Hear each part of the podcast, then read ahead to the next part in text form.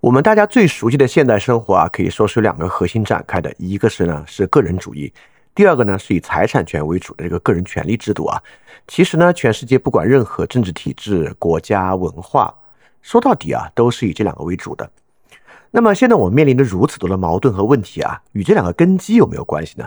还是说问题仅仅出在各个不同地方文化与其适配的问题？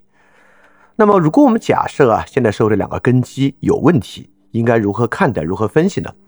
那么我们在阅读马加维利时刻之后，今天呢就来阅读啊这个芝加哥学派与其针锋相对的施特劳斯的自然权利及其历史，来看看能够给我们什么样的启发。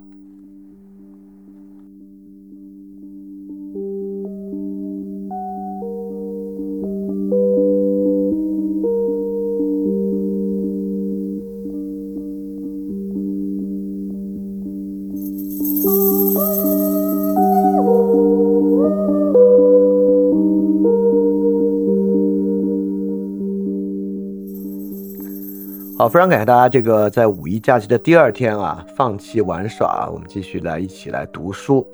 读的呢是非常非常重要的书。昨天呢我们看的是马加维利时刻，今天呢我们来读一本其实更有名的书啊，《自然权利与历史》。原因呢就是因为，呃，这个施特劳斯比剑桥学派在国内的名气至少还是要大。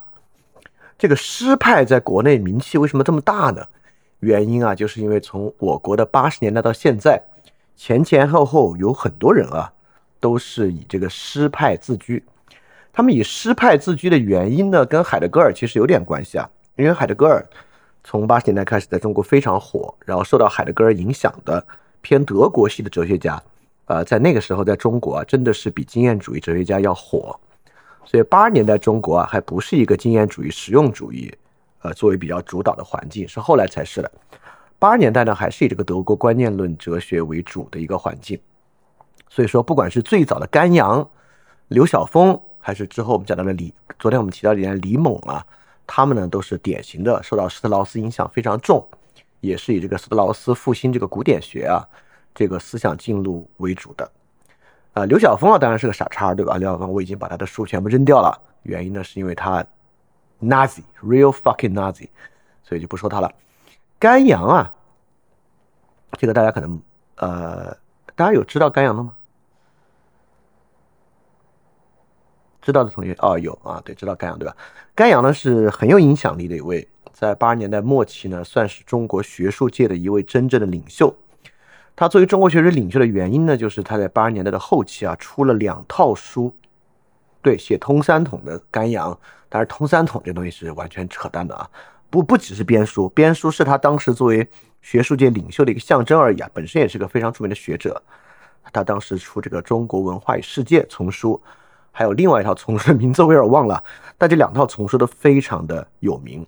早期很多新翻译的二十世纪学术著作，都是甘阳同志的这两套书里边的。比如陈嘉映老师最开始翻的海德格尔的那个呃《存在与时间》，应该就是《文化中国与世界》这套丛书里面的一本。很多很多书都是这套丛书之中的，所以甘阳同志也是早期非常重要的一位学人。啊，甘阳呢也受到这个施特劳斯非常大的影响，所以说诗派被中国称为诗派啊，就施特劳斯，呃，确实呢比这个剑桥学派在中国的影响要大，受这个影响的人要多啊，尤其是这些很活跃的、有这个政治野心的这些学者们啊，更容易受到施特劳斯、海德格这个路线的影响。Anyway 啊，我们还是比较呃客观的来看待这个事情，或者比较平和的心态来看待这个东西啊。我们不因为对这些人的一些偏见啊，把它带到对施特劳斯的偏见。当然，对于施特劳斯本身呢，我们也并不完全的百分之百的照单全收。施特劳斯呢是一个德国犹太裔的美国政治哲学家，也是在二战之前呢才从德国到美国的。本身呢是受到这个德国哲学非常大的影响，尤其是尼采。啊，施特劳斯早期对尼采应该是逐字接受，然后晚期呢逐渐对尼采产生了一定的批判，但同时呢也是深受尼采的影响。那么这本书呢，应该是施特劳斯生涯中最重要的一部代表著作，叫做《自然权利与历史》。首先啊，这本书的名字的翻译啊，翻成《自然权利与历史》，其实就很奇怪。我们来看啊，这本书的英文叫做《Natural Rights and》。History，因此有一个翻译，我觉得翻得更好，叫做《自然权利及其历史》。这不是在讲有两个对象，这本书既在讲 natural rights，又在讲 history。它讲的就是 natural right 这个东西以及它的 history。这本书主要讲的就是自然权利这个概念的概念史发展过程，讲的是这个玩意儿。好，那么自然权利为什么重要？等等等等呢？今天呢，我就不用先铺垫了，因为我们会一起来读这本书的导论，对吧？我们就直接从导论来看，这个施特劳斯到底想透过这本书来讲什么？那么为什么要讲自然权利以及自然权利的一个关键的观念史问题呢？其原因啊，就是因为自然权利。对这个二十世纪历史，呃，不，直到现在啊之后的历史影响非常非常大，都不是二十世纪啊，十九世纪，从对漫长的十九世纪之后的世界影响非常大。这个大，他能够举出一个例子，这个例子就在这儿，就是美国独立宣言里面的一段话，呃，因为这段话呢，这个自然权利被摆到了非常重要的位置上，也恰恰是因为这段话，这个洛克被当做美国建国的精神国父来看待。这句话呢，也很多人应该在无数的地方都有各种方不同的机会去听到啊。就是呢，我们认为以下真理是自明的，人人生而平等，他们被他们的造物主赋予了某些不可剥夺的权利，其中包括生命、自由和追求幸福的权利。就是这句话，这句话非常重要。这句话呢，当然也不是人类历史上第一次开始提权利这个事儿。那么英国啊，在这光荣革命之后的法案叫做《权利法案》，可见的，那个法呢也与权利很有关。但是呢，这句话确实有几个非常重要的点，就是我刚才故意念成重音的那几个点。第一啊，他讲这些是真理，而且这些真理是什么呢？是自明的，是什么真理呢？是不可剥夺的权利。实际上，这个翻译啊，我觉得他还少翻了一句。我看到别的版本啊，这讲的是不可剥夺、不可转让的权利，意思是这些权利不仅不可剥夺，你想放弃都没有办法放弃的权利。因此，这个权利呢，就被称为自然权利。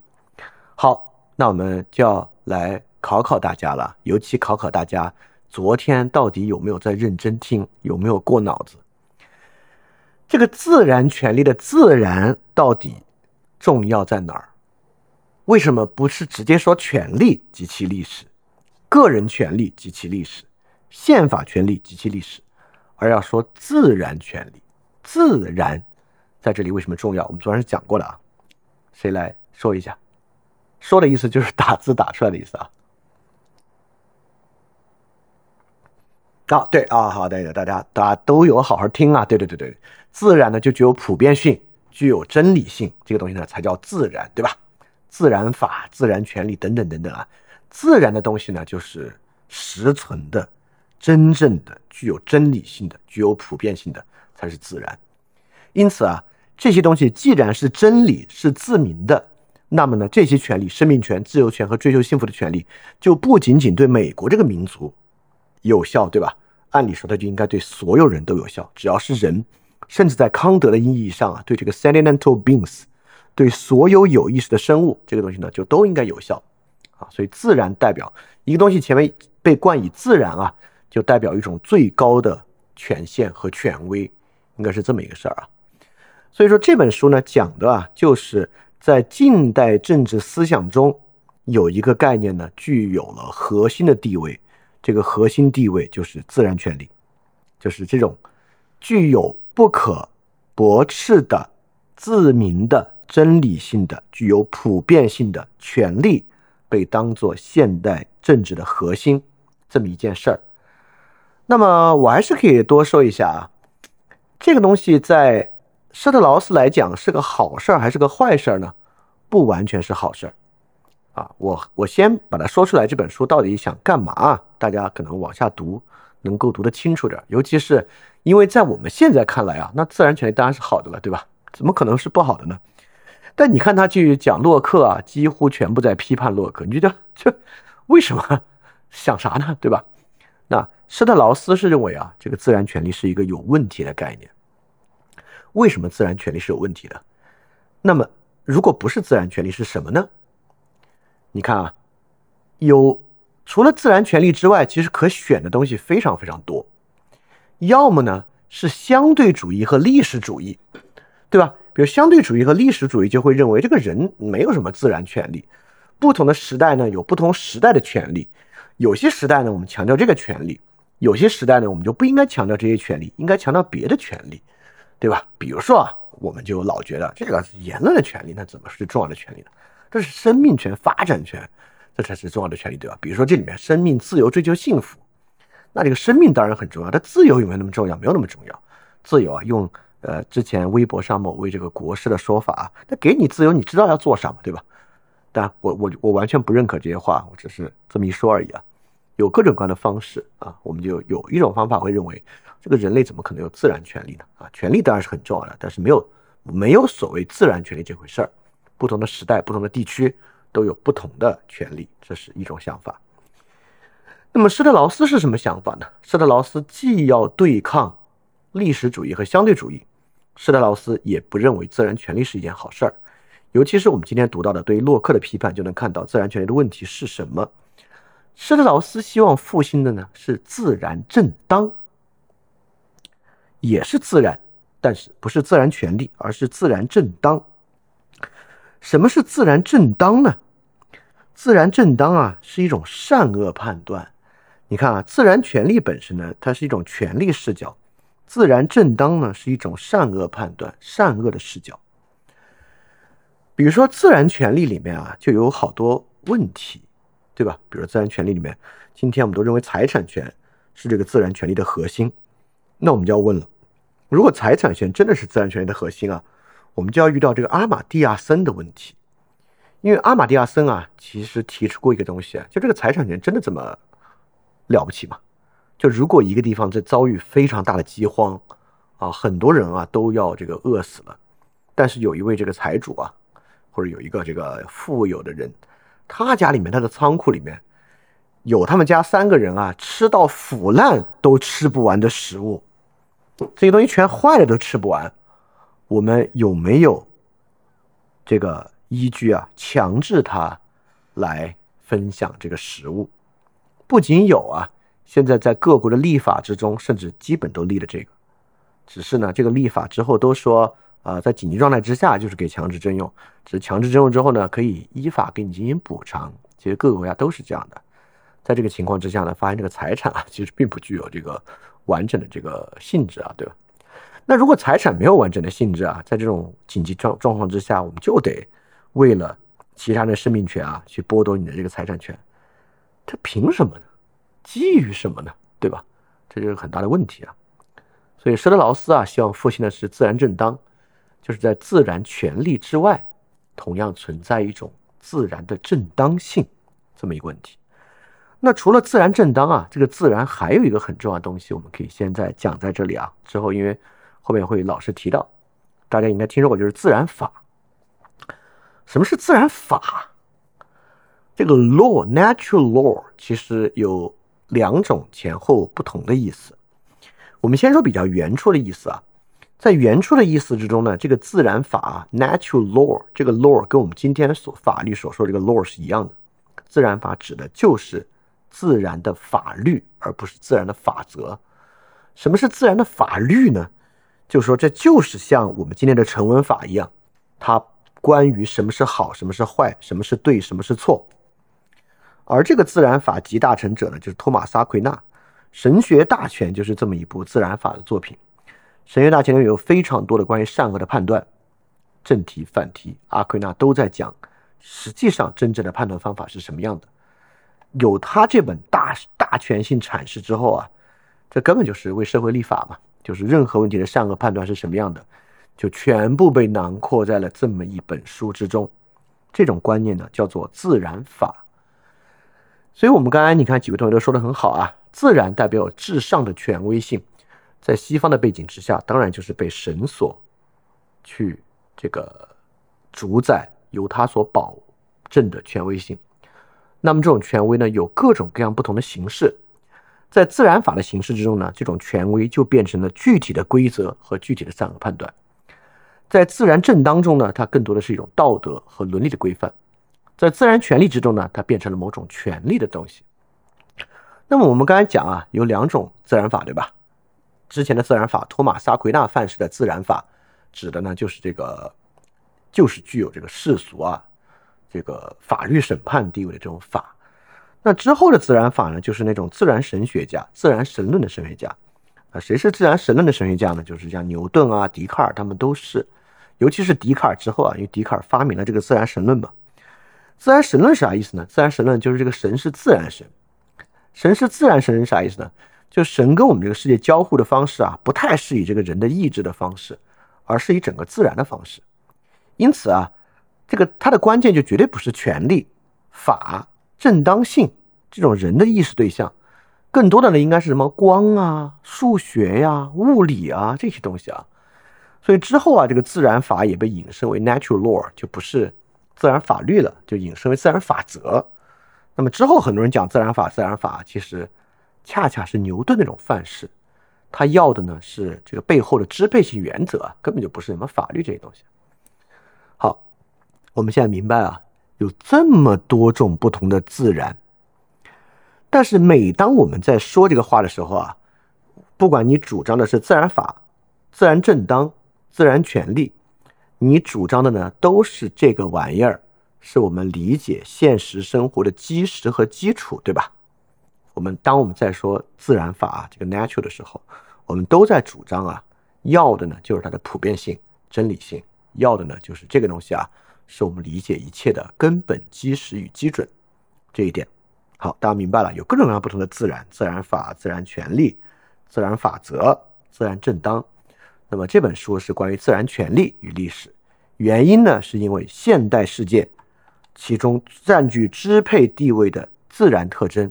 就是这个自然权利，因此施特劳斯来审视自然权利的概念史，以及分析自然权利这个概念的问题。这本书呢，就是做这个。好，我们接着往下读啊。你看，他最开始呢，就从《独立宣言》来引入，就是有一种自明的真理，就是关于人的自然权利的。他马上就来问：那么呢，在这之后啊，这个民族成熟之后，是否还珍视着这种信念呢？就是现在的美国，是不是还认为所有这一切都是自明的呢？等等等等的。他同样反过来说啊，在他的这个祖国啊，在德国，所谓自然权利这些说法其实是没有道理的。德国人并不认可有某种亘古不变的自然权利和普遍性的东西。德国思想创造了历史意识。最终导向了漫无节制的相对主义，请注意啊，施特劳斯这里没有说你看德国多厉害，不，那是个更糟糕的东西。德国思想创造了历史意识，最终导向了漫无节制的相对主义，就是指的德国浪漫主义。在德国浪漫主义在瓦格纳基础之上出现的德意志民族主义，以及德意志民族主义之后所在二十世纪初的那套相对主义运动啊，一战、二战啊，都是从它的基础之上研发出来的。那这个对于所有德国人来讲，当然是一场浩劫啊，也是一个特别大的值得反思的点。因此，他接着说啊，二十七年前对于德国思想所做的描述，现在呢适用于西方普遍思想了。言下之意是说，你看啊，我们本来在说自然权利，对吧？按理说有自然权利之后，这个社会应该根本就没有相对主义，对吧？我们都有普遍性的自然权利理论作为完整的基础了，这个社会怎么会走向相对主义和历史主义呢？但施特劳斯就敏锐地发现，你看，现在整个西方世界同样进入了相对主义，这就说明啊，这个自然权利并没有以它本身应该的那种方式去运作，问题就是这样。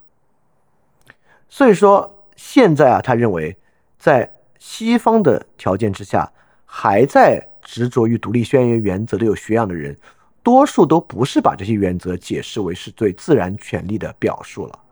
如果他们如果说他们不把它当做意识形态或者神话，也是将其视之为一种理想。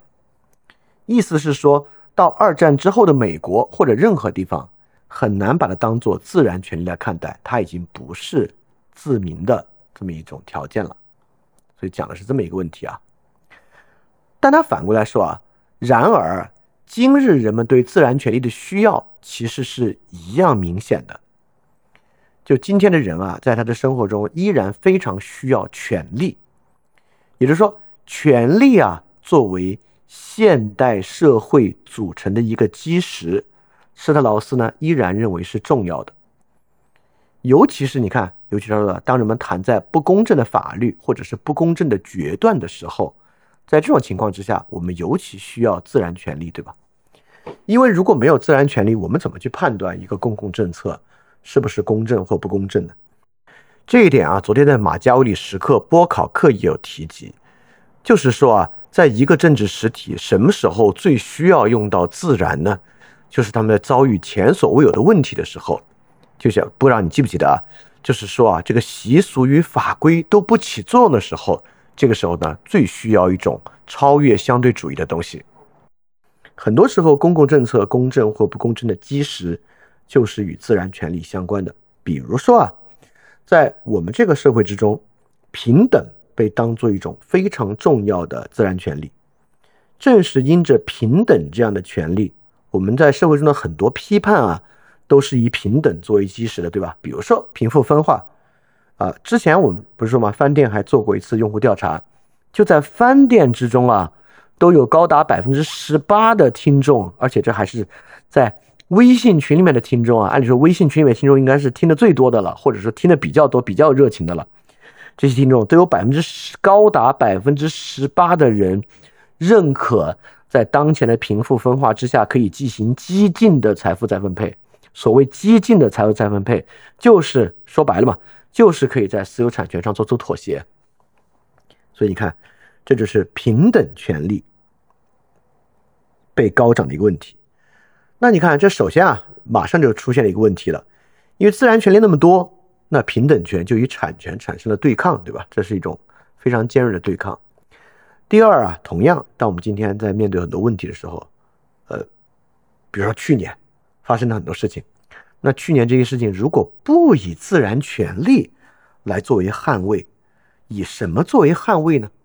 尤其是对方说啊，你看你们要那自由权利，这那这那的，最后大家都感染上了，对吧？对吧？那你该怎么来捍卫这一点呢？这就成为一个很大的问题啊。所以说，虽然自然权利啊已经慢慢在褪去它作为自然权利的那个特征了，这个有各种各样的原因。有一个原因是一个比较清楚的原因啊，这个原因呢就是这个世俗化。什么是世俗化呢？就是指在今天这个社会之中啊，我们很难再相信具有真正普遍性的东西了，对吧？就是当这个神权啊。这个基督教的这个绝对权威褪去之后，我们根本就不相信还有什么放之四海而皆准的东西啊！所以当然啊，就是这个自然权利就会变成一种非自然的特征啊。但这个不是施特劳斯的核心啊。施特劳斯想说的呢，还是这背后有个更深的原因啊，就是有一个自然权利这个概念概念史本身的一个问题啊。正正是在这样的问题之下，可能我们非常需要这个自然正当这么一个问题。OK，我们接着往下读啊。你看，如果啊，自然权利理论失去了这个根本的这个自然特征，应该会出现什么问题呢？就会出现这个问题啊。如果没有自然特征，我们的文明标准也不过就是我们的社会或我们文明所选取的理想。那我们有我们的理想，别人有别人的理想，对吧？那么。如果没有自然权利和自然正当，那么呢，这个社会上就会出现一种与其完全相异的别的理想的出现。这个不幸严重，对吧？我们昨天所讲那个 ever-changing intendicate 就是这样一种新的思想体系的出现。这种新的思想体系啊，主张一种新的这个历史主义的观念啊，会认为西方所选择的方式不过是西方历史所塑造的。而且，这个西方历史本身就是一个邪恶的历史，对吧？西方历史本身是建立在残酷的殖民、对殖民地的人的剥削、杀戮、世界的侵夺、霸权主义和先发国家的傲慢与不平等的基础之上所产生的一套政治和经济观念。因此呢，今天有别的人要来替代这样一套政治观念，替代他们所选取的这套理想。啊，这就是历史主义的问题和挑战，也是历史主义可能第二次经历这样的挑战。而就是在这样的挑战之中，我们现在听着的各位啊的这个 rights 会受到很大的影响。这个都是在我们的生活中无数次发生的东西啊。为什么我们现在在这个平台上，而不是在腾讯会议上或者在其他更公的平台上来讲？很大程度上，就是我们刚才所讲的这么一套自然权利变得不再自然，因而堕入到相对主义之后，现在我们正在每分每秒经历的就是这么一个基础啊，就是这么一个问题哈。好，所以说自然权利呢，在今天是一种非常强烈的需要。在这种需要之中呢，你看他在讲啊，拒斥自然权利注定是要导致这个灾难性的后果的。好，这个说到了。因此呢，今天有很多别的方式想来复兴它，比如说科学，科学能够来复兴自然权利，或者提供一种别的解答吗？科学是不是自然的？大家觉得科学是不是自然的？科学是自然的吗？不是。不是啊，你们这听饭店听太多了吧？怎么会有这种说法呢？就是在一般来看呢，科学呢当然是自然的了。我们在想，这个首先啊，这个科学呢肯定是以寻求普遍性作为它的这个根基啊。只是我们在做科学批判的时候，我们老在讲啊，这个科学背后依然有图示，依然有先，依然有先验假设，对吧？这是这是这是另外一回事了，这是。这是做科学批判、科学与技术批判的人的视角，但科学本身的目标啊，就是我们现在不站在科学体系之外，我们站在科学体系之中。那科学共同体和科学本身所要走的目标，那它当然是自然的，对吧？但是呢，这个施特劳斯又说啊，科学是工具性的，也只能是工具性的，它生来呢就是现有无论何种权利或利益的仆从而已。呃，这点上就非常的海德格，对吧？所以这个想法是非常海德格的。所以施特劳斯继承了海德格对于科学和技术本身的批判。因此，因此啊，他说回到社会科学这个论断很重要啊。如果我们的社会科学之偏好宽宏大量的自由主义，并不超过他之偏好理论上的容贯性，那么呢，就是在给暴君和给自由的各种民族提供咨询的时候呢，都是同样称职而心甘情愿的。言下之意啊，因为施特劳斯已经发现了自然权利理论在二十世纪后半叶已经滑入了自由主义，而自由主义实际上并不能应对相对主义的挑战，因为自由主义不管是为暴君提供论证，还是为自由民族提供论证，同样都可行。好，那说到这里啊。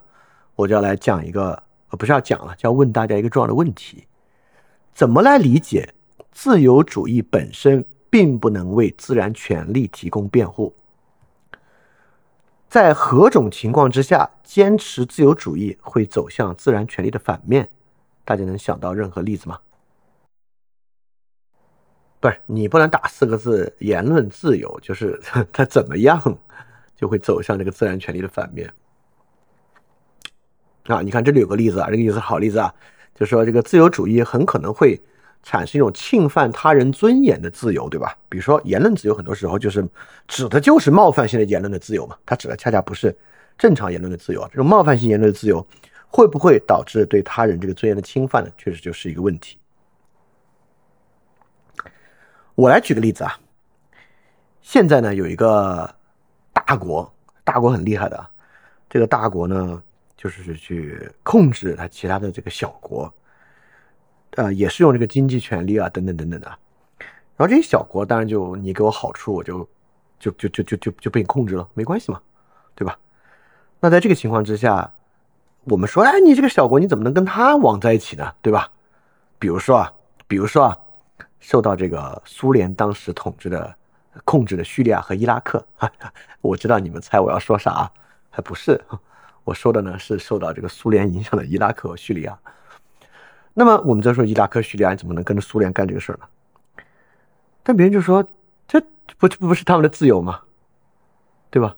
这个伊拉克不能够选择他们自己跟什么样的国家合作吗？这不是他自己的，这不是他自己的权利吗？这是他自己内政啊，对吧？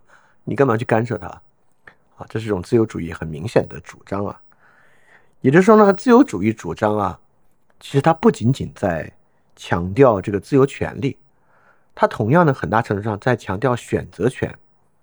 而且啊，这个选择权本身，很多时候啊，如果我们要给一个主体，不管是一个国家主体还是一个个人主体，足够的选择权，这个选择权对于很多权利啊都是有影响的。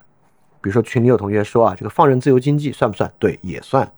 比如说放任自由经济其实就是在侵犯平等的权利，对吧？尤其在大型的这个企业构成的情况之下，放任的自由经济不仅在侵犯平等的权利，好多时候呢也在侵犯最基本的人身权利。和它的经济发展权啊，都会有很大的影响。所以自由主义很明显啊，在二十世纪后半叶就变成了一个，呃，你拿它来支持进步价值观也很有用。比如说啊，这个，比如说这个，不管是比如说这个 LGBTQ 的平权，对吧？为什么平权呢？你可以用自由主义来捍卫它。你说这是他们自己的选择，这是形同叙利亚和伊拉克的选择，对吧？他们自己的选择，你为什么要干涉呢？对你有没有形成影响？你干嘛干涉它？对吧？所以自由主义可以为这些东西来支持，但也可以不。比如说啊，今天全球有这个气候危机，对吧？那气候危机呢，自然我们就希望这个碳排放和减排。那就有人说了，这碳排放减排谁在乎谁做呀？你干嘛要让我去做碳排放和减排？我要发展，我要赚钱啊！你们不要来影响我们，我或者我们的发展和赚钱啊！你你不要拿来做我。所以你看，自由主义呢，其实又变成了这么一种东西啊。我以上举的例子啊，都是都不是为了构造出一个理论上的反例啊，在真空中的例子啊，啊，以上的各种例子都是在现实生活中矛盾非常大的例子。你看，就是在这种相互矛盾的情况之下，施特劳斯认为这个自然正当非常重要，而不仅仅是自然权利这么一个问题。Anyway，好，我们刚才讲呢，就施特劳斯说啊。这个自然权利非常重要，如果没有自然权利，在现代社会中是很难想象的。但是呢，当自然权利啊慢慢褪去自然的特征，变为自由主义之后，实际上啊，我们整个社会走入了和二十年代、二十世纪之初的德国非常类似的处境。我们变成了一种历史主义和相对主义的境地。这里呢，就是我以前引过的施特劳斯那句非常重要的话。我们在小事上理智冷静，而面对大事呢，却像个疯子在赌博。我们零售的是理智，批发的呢却是疯狂。如果我们所依据的原则啊，除我们盲目的喜好之外别无选择，那么凡是人们敢于去做的事儿，就都是可以允许的。当代对自然权利论的拒斥，就导向了虚无主义，或者说自由主义，它就等于虚无主义。好，这是一种观点啊，啊，在我看来，这些也是种非常重要的观点。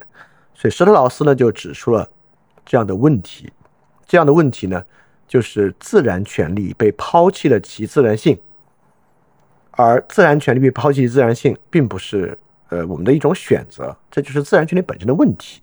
在自然权利被树立之初，它就有问题，正是有这个问题啊，它的自然性才会走向一种必然的抛弃啊。这本书就在讲这么一个事儿啊，啊，所以施特劳斯呢是。站在这个角度之上，希望啊，以此来抵御，以此呢来限制这个相对主义和历史主义这个问题啊。好，所以他讲了很多啊，就这个宽宏大量的自由派看着自然权利论被抛弃啊，而且如释重负，他们把这个忍让啊和宽容啊当做这个最高的原则。这个其实我们最近节目里面也也在讲很多忍让和宽容的原则啊，等等等等。那这个我们也刚才举了很多例子啊，就是当前啊自由主义的困境，就是它。呃，有各种各样的矛盾，比如说很多时候呢，它与进步价值观并不相容，对吧？啊，这地方我觉得真的很有意思啊。我们可以还是拿这个美国来，美国来举个例子啊，就是你看啊，这个自由主义在双方都有非常大的对它的捍卫和方式。比如说啊，在民主党这一边啊，他们强调这个种族平权、族族裔平权、性别平权和这个 LGBTQ 的平权。平权运动总是自由主义的一部分，对吧？这是特别特别自由主义的，对吧？这就是强调人自己的选择权嘛。但这个共和党就不是，但你看这边呢，又强调啊，要给这个富人加税，强调啊，要在环保的情况之下来给予很多其他的限制，强调控枪，强调等等等等的东西。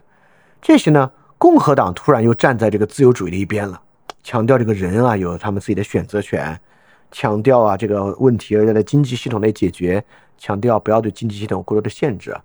所以你看，这就是一种很矛盾的东西啊。就自由主义的困境呢，就是，这就是印证了施特劳斯的那句话：，就自由主义这个玩意儿可以去支持各种各样的主张，不管这个主张是自由的，还是这个主张本身啊，就是面临暴政啊，都是非常有可能的。好，所以这是他的一个问题。那么这个问题之下呢，就说了，这样的决断本身啊，比之宽容而论，它更接近于不宽容。自由主义的相对主义根植于宽容的自然权利论传统中，或者说根植于每个人都具有按照他自己对于幸福的理解而去追求幸福的自然权利观念之中。就其本身而言，是不宽容的一个源泉。这个例子大家能够想到吗？什么叫做看似宽容的自由主义，其实是不宽容的？大家能举出一个例子吗？政治正确，嗯，这政治正确还不完全是自由主义的。我觉得政治正确的价值观更多的还是，呃，也跟自由主义有关吧。呃，我觉得这是个好例子啊，政治正确是一个好例子，就是政治正确它所强调的这个自由主义啊，它失去了对于幸福的根本理解之后，等等等等等。我觉得有一个更好的例子。更容易被大家接受的例子，对我想说这个例子呢，就是绩优主义。就大家呃，比如绩优价值肯定是这个自由主义价值的关键之一，对吧？就是代表每个人都有自己的自主权，呃，市场竞争。所以在市场竞争中的胜利者呢，自然就天然具有了正当性，商业成功天然具有正当性，而以商业成功为这个标准啊来分配的资源体系。也天然具有正当性，这种正当性呢，对这个体系中的失败者啊，其实是很不宽容的。所以说，对于绩优批判这个事儿，啊，才能够那么抓住大家的注意力啊。不管是桑德尔是项标，虽然我认为这个绩优批判本身啊，这种指出问题本身意义不大，对于解决问题简直是无限之远啊，几乎距离解决问题的根本 not even a single step。但是绩优主义这个事儿本身就能够看出啊。宽容的自由主义本身的导向非常大的不宽容。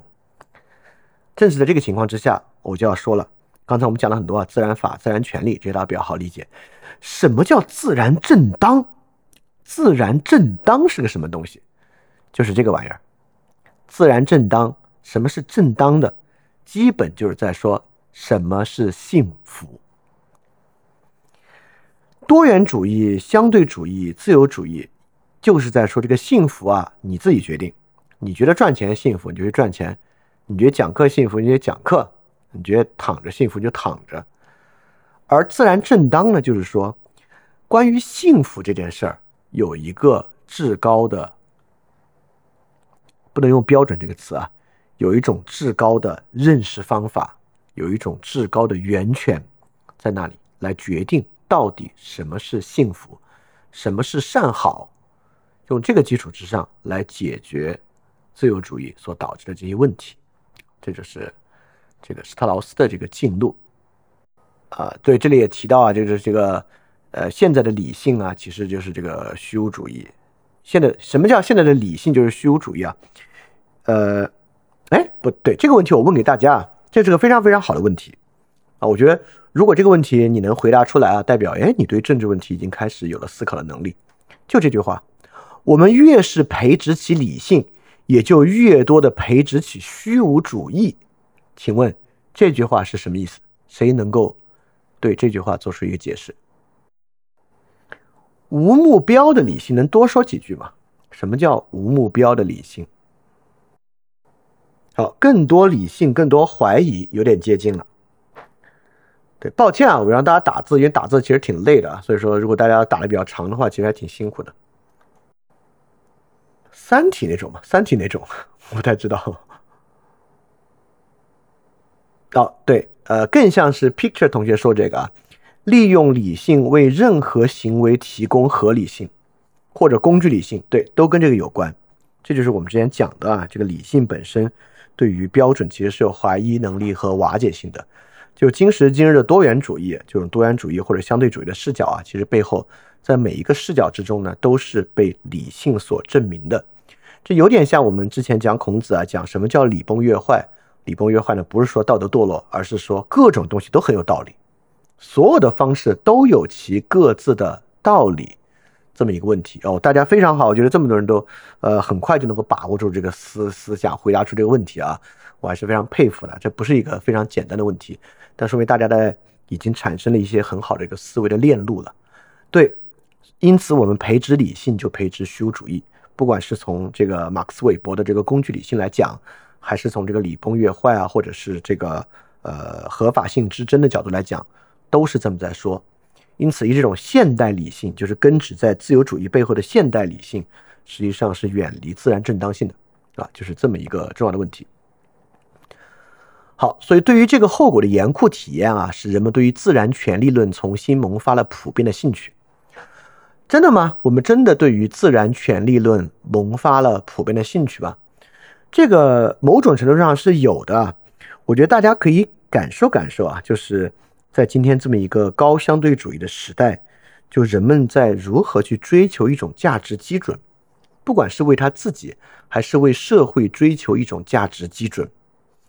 我举一个例子啊，呃，我我先举一个例子啊，大家来看能不能举出更多的例子。那我举这个例子呢，大家有没有发现，最近几年，就包括有一次我写个文章都写过这个。大家突然对常识这个事儿特别强调，当然，其实道长很早就有一本书《常识》啊，就感受到这个问题了。而最近呢，随着啊这个社会分化越来越严重，大家越来越愿意提常识。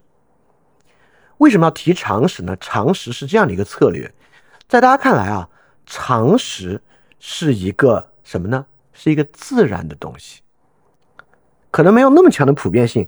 但至少呢，常识具有自明性，对吧？常识是一种每个人啊，我们生活在同样一种生活形式之中，都能够很简单的去认知的东西。我们一般把这个称为常识。所以突然啊，大家很愿意提常识，而不是那种复杂的理论，希望在常识的层面之上构建啊这种一种认识的共识和根基。这个呢，就有点像这种人们对自然权利论的重新萌发了普遍兴趣这么一点。那么，对于人们对自然权利论啊重新萌发普遍兴趣，大家还能够想到什么例子吗？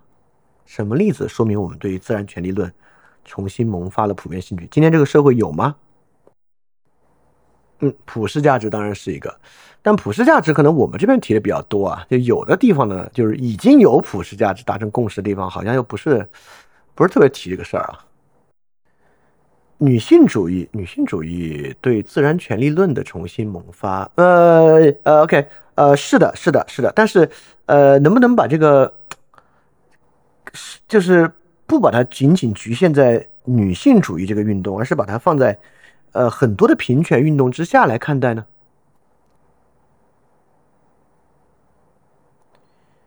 俄乌战争提国际法。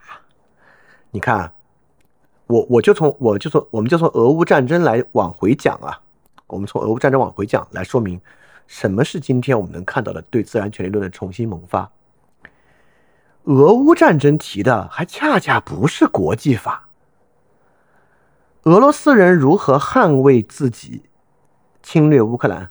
俄罗斯人说法是啥？北约东扩，对吧？北约东扩咋了呢？北约东扩啊，侵犯到了俄罗斯的安全。安全是什么呢？是俄罗斯这个国家的自保，在北约这里遇到了挑战。在自保遇到挑战的情况之下，我发动战争。第一，这玩意儿根本不符合国际法，因为符合国际法方下方框架之下的战争啊，在今天这个时代，几乎只有联合国安全理事会决议，你们可以去 K 它。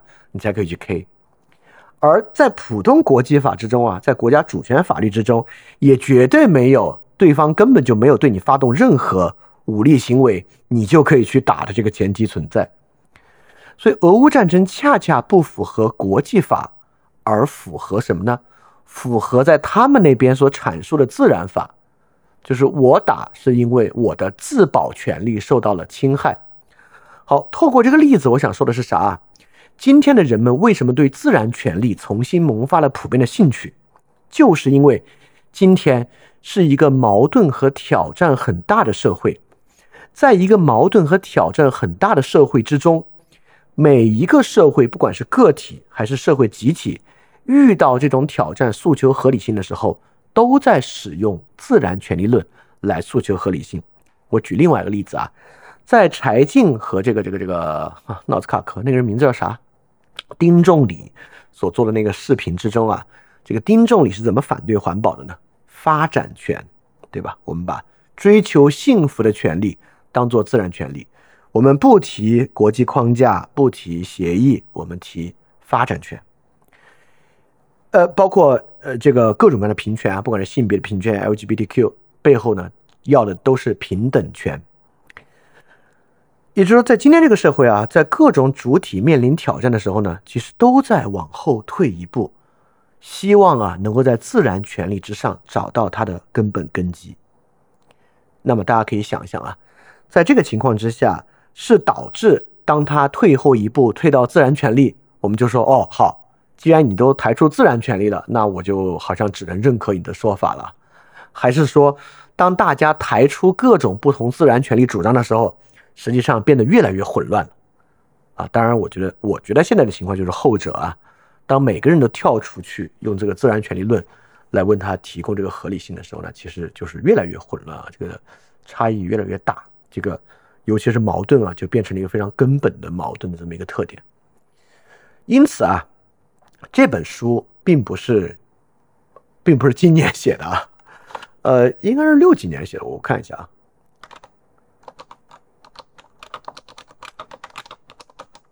啥时候写的书？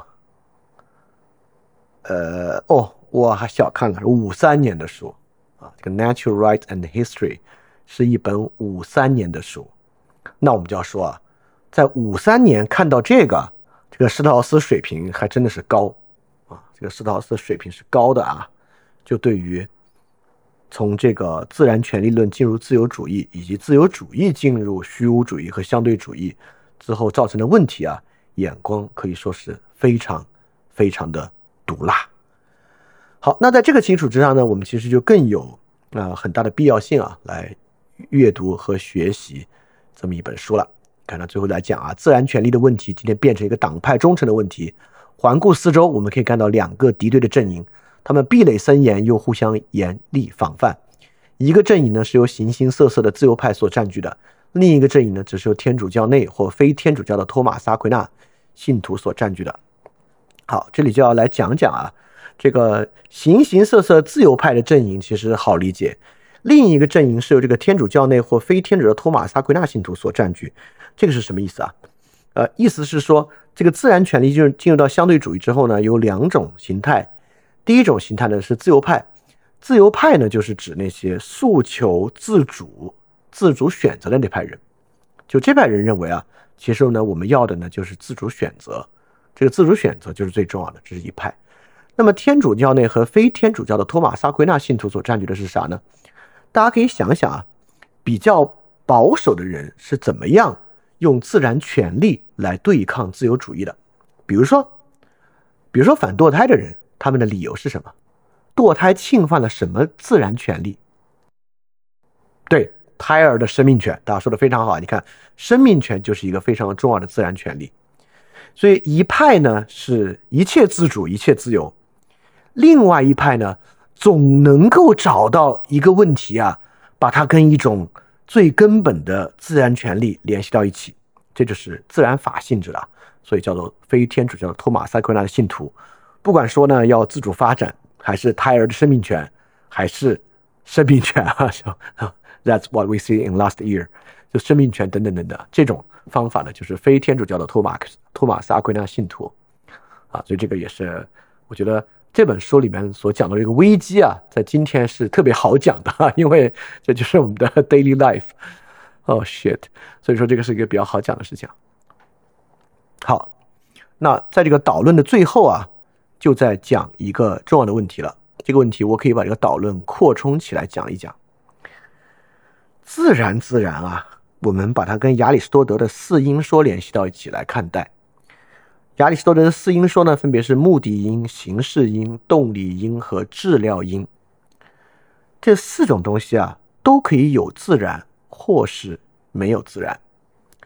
自然动力这非常好理解，就有没有一种动力因是自然的，物理学就是，对吧？物理学要的呢，首先啊，物理学研究的是动力因。物理学并不研究质料，并不研究形式和目的啊，尤其是不研究目的。所以在物理学的意义之上呢，就有一种自然的动力，这就是机械的宇宙观。在机械的宇宙观之下，一切呢都不过是动力而已。好，你看啊，我们有了自然动力因存在，在现代世世界呢依然存在。那第二，我们有没有？那我们就来看其他的。有没有自然质料因？是有的，但这个呢有点复杂。什么是自然治疗因？我们一会儿讲到洛克，我会提一提霍布斯，因为霍布斯的典型的就是这种自然治疗因啊，这我们来讲。那么我们就来对比看待自然权利和自然正当这两个事儿了。那话都这么说了，那就肯定一个是自然形式因，一个是自然的这个目的因。自由主义啊，被体现为一种，如果如果自然权利退化为自由主义啊，它其实呢退化为了自然的形式因，就它需要这一切的内容都是自主的、自觉的、自由的，对吧？而在这里面恰恰缺乏的呢，就是目的因。你看这里写的啊。目的论的宇宙观已经被现代自然科学摧毁。好，我问一个问题啊，这是饭店过去讲的一个特别重要的关的东西，看有没有谁还记得啊？啊，你你不用把它打出来，可能太长了，你把那关键词打出来就行。什么叫做目的论宇宙观被现代自然科学摧毁？啊，打几个？谁能谁能想得起来几个关键词？动力因的宇宙观，不不就是重复了一次吗？神，嗯，都没有接近这个关键词。来，大家再打打。机械论、有限、无限，嗯，有限、无限是一个比较接近的关键词。人不再是中心，祛魅，好好，大家说到这些了啊。呃，上帝已死，啊，都有关系。概率，那不是概率。我觉得刚才比较接近的几个关键词是人不再是中心、有限、无限，这些是跟它很接近的词。啊，第一性质，第二性质，对对对对对对对，这个是这个是学的很好的听众啊。第一性质，第二性质，OK。呃，如果我要打，我就打伽利略，对吧？伽利略，伽利略的物理学体系摧毁了亚里士多德的物理学体系，就是第一性质、第二性质差异的替代。这个呢是目的论宇宙观被自然科学摧毁，因为在亚里士多德的这个物理学体系之中啊，就是从人的目的、道德到自然是连通的，对吧？所有这一切都是。能够被一个大全体系所解释的，但到伽利略之后呢，这整个体系就拆散了。这个体系完全是以动力因为，完全以动力因为主啊，就是第一性质、第二性质，就是有没有人的主观嘛，就完全抛弃了一切人的主观在其中。人的主观在其中呢，人就已经不再是中心了。这个人不再是中心，不仅仅是这个性质的抛弃啊，还包括整个宇宙观的抛弃，就是从这个地心说到日心说到无限说。无限说呢，就是宇宙没有中心说，就是所谓的这个帕斯卡圆球，就是宇宙是一个无限的圆，其圆周无限，而圆心不在任何地方等等这样的宇宙观。那在目的论的宇宙观被自然科学摧毁来说呢，所以这种机械论的东西呢，就排除了目的，排除了目的呢，就排除了自然正当，排除了自然正当呢，就排除了人为什么而活这个事儿，排除了人为什么而活呢，就是在。施特劳斯的看法之中，我们最终非得进入这个呃虚无主义和相对主义不可的这么一个原因。好，我们来呃，在我这这这部分就讲完了，我们就该去读洛克的部分了。那么我们先回溯一下昨天的部分啊，我们昨天啊讲这个马加维利时刻，在昨天的部分里面啊，其实是提出了一个目的的，对吧？那昨天的目的呢，自然就是公民社会，积极的社会行动作为人的目的。那么昨天那个目的怎么来的？呃，这个问题问的太大了。OK，昨天那个目的因，你看昨天的目的因，我们也是借到亚里士多德回来了，对吧？昨天那个目的因是怎么从亚里士多德体系中被复兴出来的？就在剑桥学派的视野之中。因为昨天我们读剑桥学派，剑桥学派依然在以相对主义作为它的这个对抗的对象，对吧？那在剑桥学派的体系之中，是怎么从亚里士多德身上啊，把这个目的因找回来的？谁能想得起来？实现潜能，实现什么潜？呃，对，当然是实现潜能啊。就实现什么潜能？尼格马可伦理学里面的哪个玩意儿提供了这个目的？这个饭店 top five keywords 之一，对，other day，呃，另外一词跟 other day 高度相关的，对实践智慧 phronesis，对这个这个同学学的非常好啊，他的所有的词都他说的，对 phronesis。这个实践智慧是啥呢？因为在亚里士多德体系之中啊，这有好多好东西，对吧？有真理，有实践智慧，有记忆等等等等的。整个伦理学的依托是实践智慧。实践智慧指的就是面向政治体本身的实践智慧。所以说，亚里士多德啊，把人的实现潜能规范了一个视域。比如说，人可以实现很多潜能啊，我跑步跑得越来越快也是个潜能啊，对吧？但在亚里士多德看来，那我看那玩意儿是个记忆，所以古希腊人呢没有那么看重记忆。就如果你在记忆上很强呢，也是实现潜能啊，但你没有实现你最重要的潜能。你最重要的潜能是实践智慧，是中道，是在政治体中的这个中道，是这个阿这顿才是啊。所以说昨天呢，那个这个目的是怎么回来的？目的是通过共和政体的恢复回来的，而共和政体呢？就是借到亚里士多德的这个混合政体，这个混合政体中的这个实践智慧，通过这个路径回来的。到最后你会发现啊，剑桥学派和施特劳斯在这个问题之上殊途而同归。虽然他们的进度非常不同，虽然他们吵得不可开交，但最后呢，他们都从亚里士多德身上找到了在现代社会抵抗相对主义的方法。好，非常好啊！你看，我们复习了昨天的部分。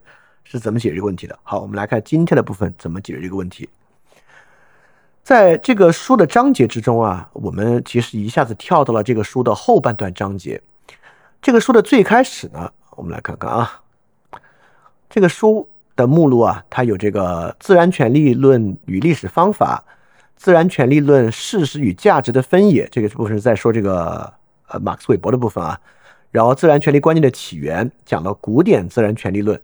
然后讲现代自然权利论，讲到洛克，我们一口气跳这么多呢，有点可惜。但由于时间有限，我们就读可能我觉得最重要的章节啊。我们从洛克开始，为什么呢？原因也很简单，因为现代自然权利啊，就是这位先生来兴起的，兴起的一个典型特点呢，就是通过美国革命来兴起的。这刚好与我们二点零讲的美国革命又合起来了。你看，在整个这本书的最开始。这个，呃，施特劳斯不就是从这个独立宣言开始讲起的嘛？而独立宣言受到的呢，就是洛克的影响。所以我们读完导论之后，直接跳洛克。但中间呢，其实跳了很多，跳的呢就是现代自然权利论的起点啊，就这个霍布斯和洛克。那么呢，在这个地方，OK，那我就讲讲这个古典自然权利论是啥。古典自然权利论有两种形式，呃，三种形式吧。我们如果可以这么说的话。呃，古典自然权利论的三种形式，第一种形式是柏拉图的形式。柏拉图的形式呢，就是真理式，就是人有没有自然权利？有，但如果我们我们如何去通达这个自然权利呢？当然是要通过理念，通过真理来通达。第二种方式呢，是亚里士多德式。亚里士多德式呢，就是政治式。这个政治式是什么意思呢？就非常重要。这施特劳斯怎么是连他？你看。剑桥学派怎么连它？是从混合政体连。施特劳斯怎么连它呢？这个连法更哲学。施特劳斯的连法是亚里士多德在政治学第一章中讲的人是政治的动物，什么叫人是政治的动物？这代表政治是人的自然天性。言下之意，政治是人的目的。所以说，当然这是一个非常需要论证的问题啊。但施特劳斯呢，比较关注亚里士多德的点啊，就是就的自然点，就是人的政治自然天性这点上来的。这是第二种古典的自然权利论。第三种古典自然权利论呢，是托马斯阿奎那，就是以自然法体系为核心的。这个自然法体系就是自然法体强调的啥？强调的是理性可知。这个托马斯阿奎那是一半柏拉图主义，一半亚里士多德主义，所以是一个很厉害的集大成者。他自然法的核心啊，就是人的理性对于真理可知这一点，而对于真理可知这一半是来自。柏拉图，另外一半来自于亚里士多德，在哪里呢？就如果大家读这个托马萨奎纳同志写的这个《神学大全》啊，这是一本非常尼格马可伦理学的书籍，里面每一条阿奎那同志用理性啊为自然立法，为人类社会立法，立法方式都是亚里士多德的中道，基本上他每一条辨析善恶辨析和善恶立法，他的理性都是一种中道的理性。来讲，怎么样是过度的？怎样是不足的？哪些概念是中道概念？等等等等的。如果大家去读这个呃《神学大全》，就能够读出来。但《神学大全》是一本非常有意思的书啊，虽然读起来非常枯燥啊啊，大家可以去找一些自己感兴趣的话题来看啊。所以这是第三种古典自然权利论的范式，就是托马斯·奎纳的《神学大全》的范式。好，这是三种古典的自然权利。这三种古典自然权利呢，这是。施特劳斯想回去找的这个解决问题的资源，但是 anyway 啊，在找解决问题的资源之前，我们先把现代自然权利怎么来的，以及这玩意儿出了什么问题搞清楚，这很重要。为什么呢？是就是这个斯特劳斯认为啊，现代自然权利必然有滑向这个相对主义的危险，原因不是因为人坏啊，是因为道德堕落啊，不是啊。原因就是现代自然权利本身就有问题，这个问题呢就来自于洛克。好，我们绕一圈说回来了。在说洛克之前呢，我们先说霍布斯，先说什么叫做自然的治疗因。霍布斯的这个这个这个这个自然状态学说，大家都知道啊，就是人是狼嘛，这个人的自然状态就是无休止的战争。这个无休止的战争啊，作为自然状态的基础，你看。战争是人的目的吗？不是。战争是某种动力吗？其实也不是。战争是某种形式吗？这里也不是，因为这里指的是各式各样不同的征战形式。哎，这里说的是什么呢？这里其实说的是一种好坏关系。因为自然状态之坏，所以呢要以恶制恶。利维坦啊，正是在。你就相当于我们拿了一块朽木，为了让这为了在这朽木上雕东西啊，得不断的往上喷防腐剂。就是霍布斯论证的，就是不断喷防腐剂之重要和必要。为什么要不断往上喷防腐剂呢？就是这个木头的质料有问题。所以这就是讲自然状态。霍布斯的自然状态是一种治疗因啊，大大概就是这么个意思啊，啊，所以在。上面这一部分，洛克以上霍布斯这一部分啊，呃，但不完全就讲了好多东西啊。这个斯劳斯写书也会讲很多东西，但其中可能对于下面的论证比较重要的呢，就是霍布斯的自然状态是一种治疗因的自然状态。洛克很大程度之上呢，就第一句话说的，乍看起来洛克似乎全盘拒绝了霍布斯的自然法观念，而追随的传统的教条。但乍看之上如此呢，言下之意就是反过来，其实洛克做的是一样的事情。是的。洛克做的是一样的事情，洛克依然其实是在以治疗因的角度在考虑这个自然权利问题，而且这个呢会是他一个很大的问题。这个问题在这儿啊，首先呢，洛克比霍布斯更强调自然法，更强调这个神学在他的这个理论构架中的一个作用。因此啊，这个人的洛克意义上的自然状态啊，就是人基于自保与他人开展合作这个状态，其实是神定的。那个年代嘛，就是所有思想家都有宗教色彩，这个并不奇怪。呃，一是这个角度不奇怪，二是所有真理观念都需要有这个超验对象来作为保证，这是康德的一种论证，对吧？康德在《实践与批判》甚至对这个做了论证。这玩意儿要么是神，要么是自然规律，要么是历史规律，要么是什么天命啊，反正总有总总得找一个东西来做这个做这个依托啊。所以说，在这个洛克这里呢，就是他非常强调自然法，但是。在整个洛克部分的前半部分啊，这个施特劳斯主要批判的呢，就是洛克找这个自然法来路不正，来路非常之不正。不正在哪里呢？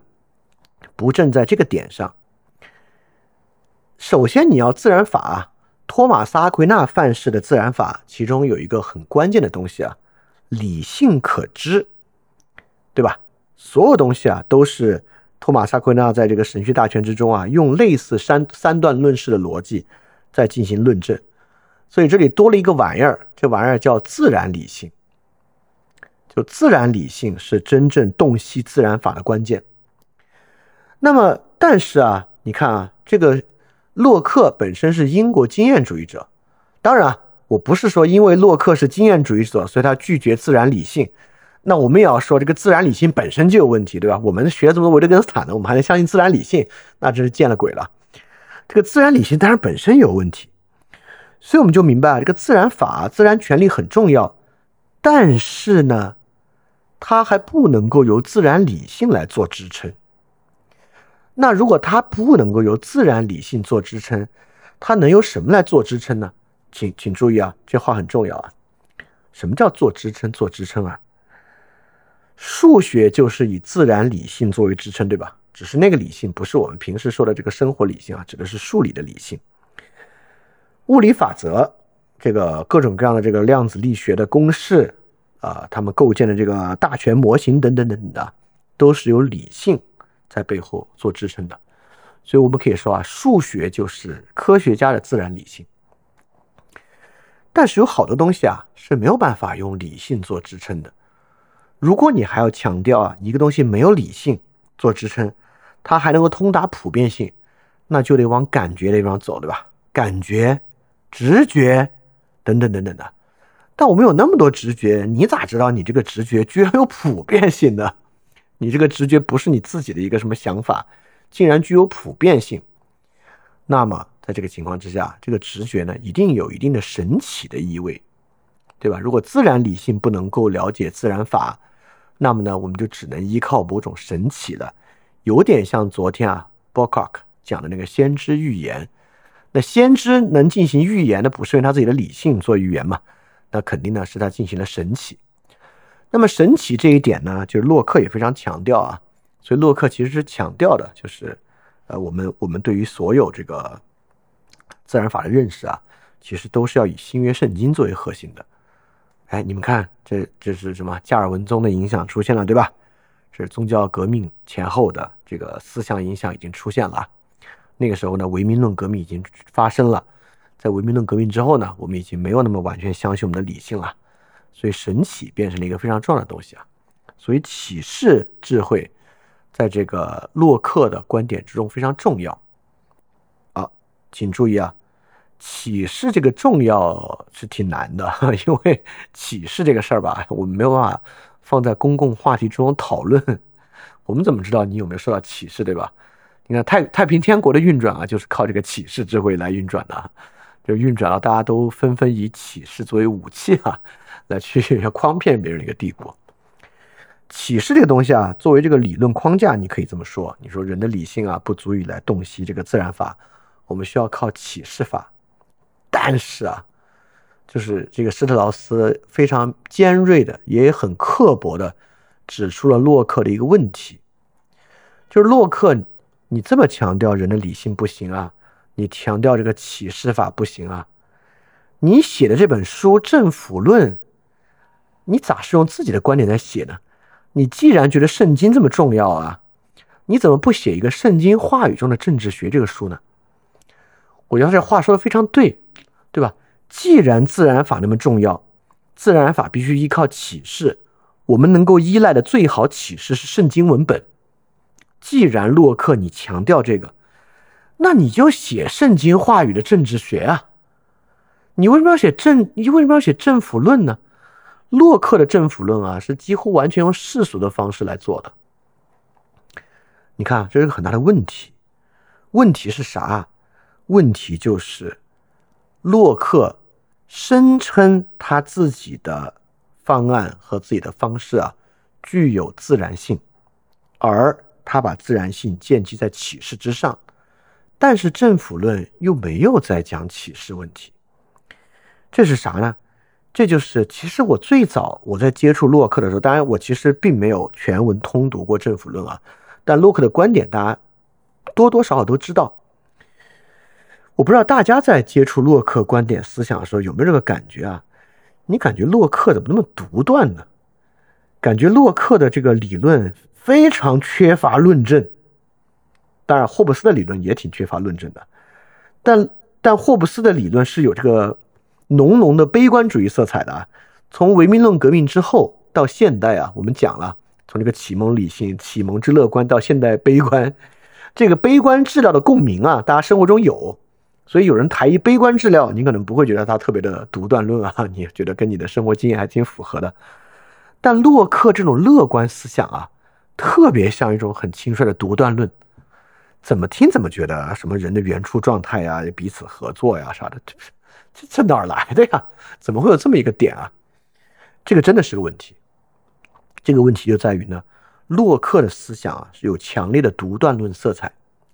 好，那我们就要反过来说了，洛克思想有独断论色彩啊，听上去啊，这个人类理解论啊、白板啊这些东西啊，好像不是那么高明啊。呃，首先其实也是挺高明的，就洛克的认识论在当时挺高明的。虽然我觉得洛克的政府论是挺独断的。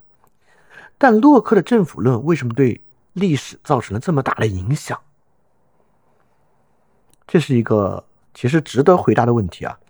洛克的政府论对于历史造成这么大的影响，和美国是有很大关系的，就和美国历史是有很大关系的。正是因为洛克成为了美国革命的精神之父，洛克的观点呢，慢慢慢慢被之后越来越重视。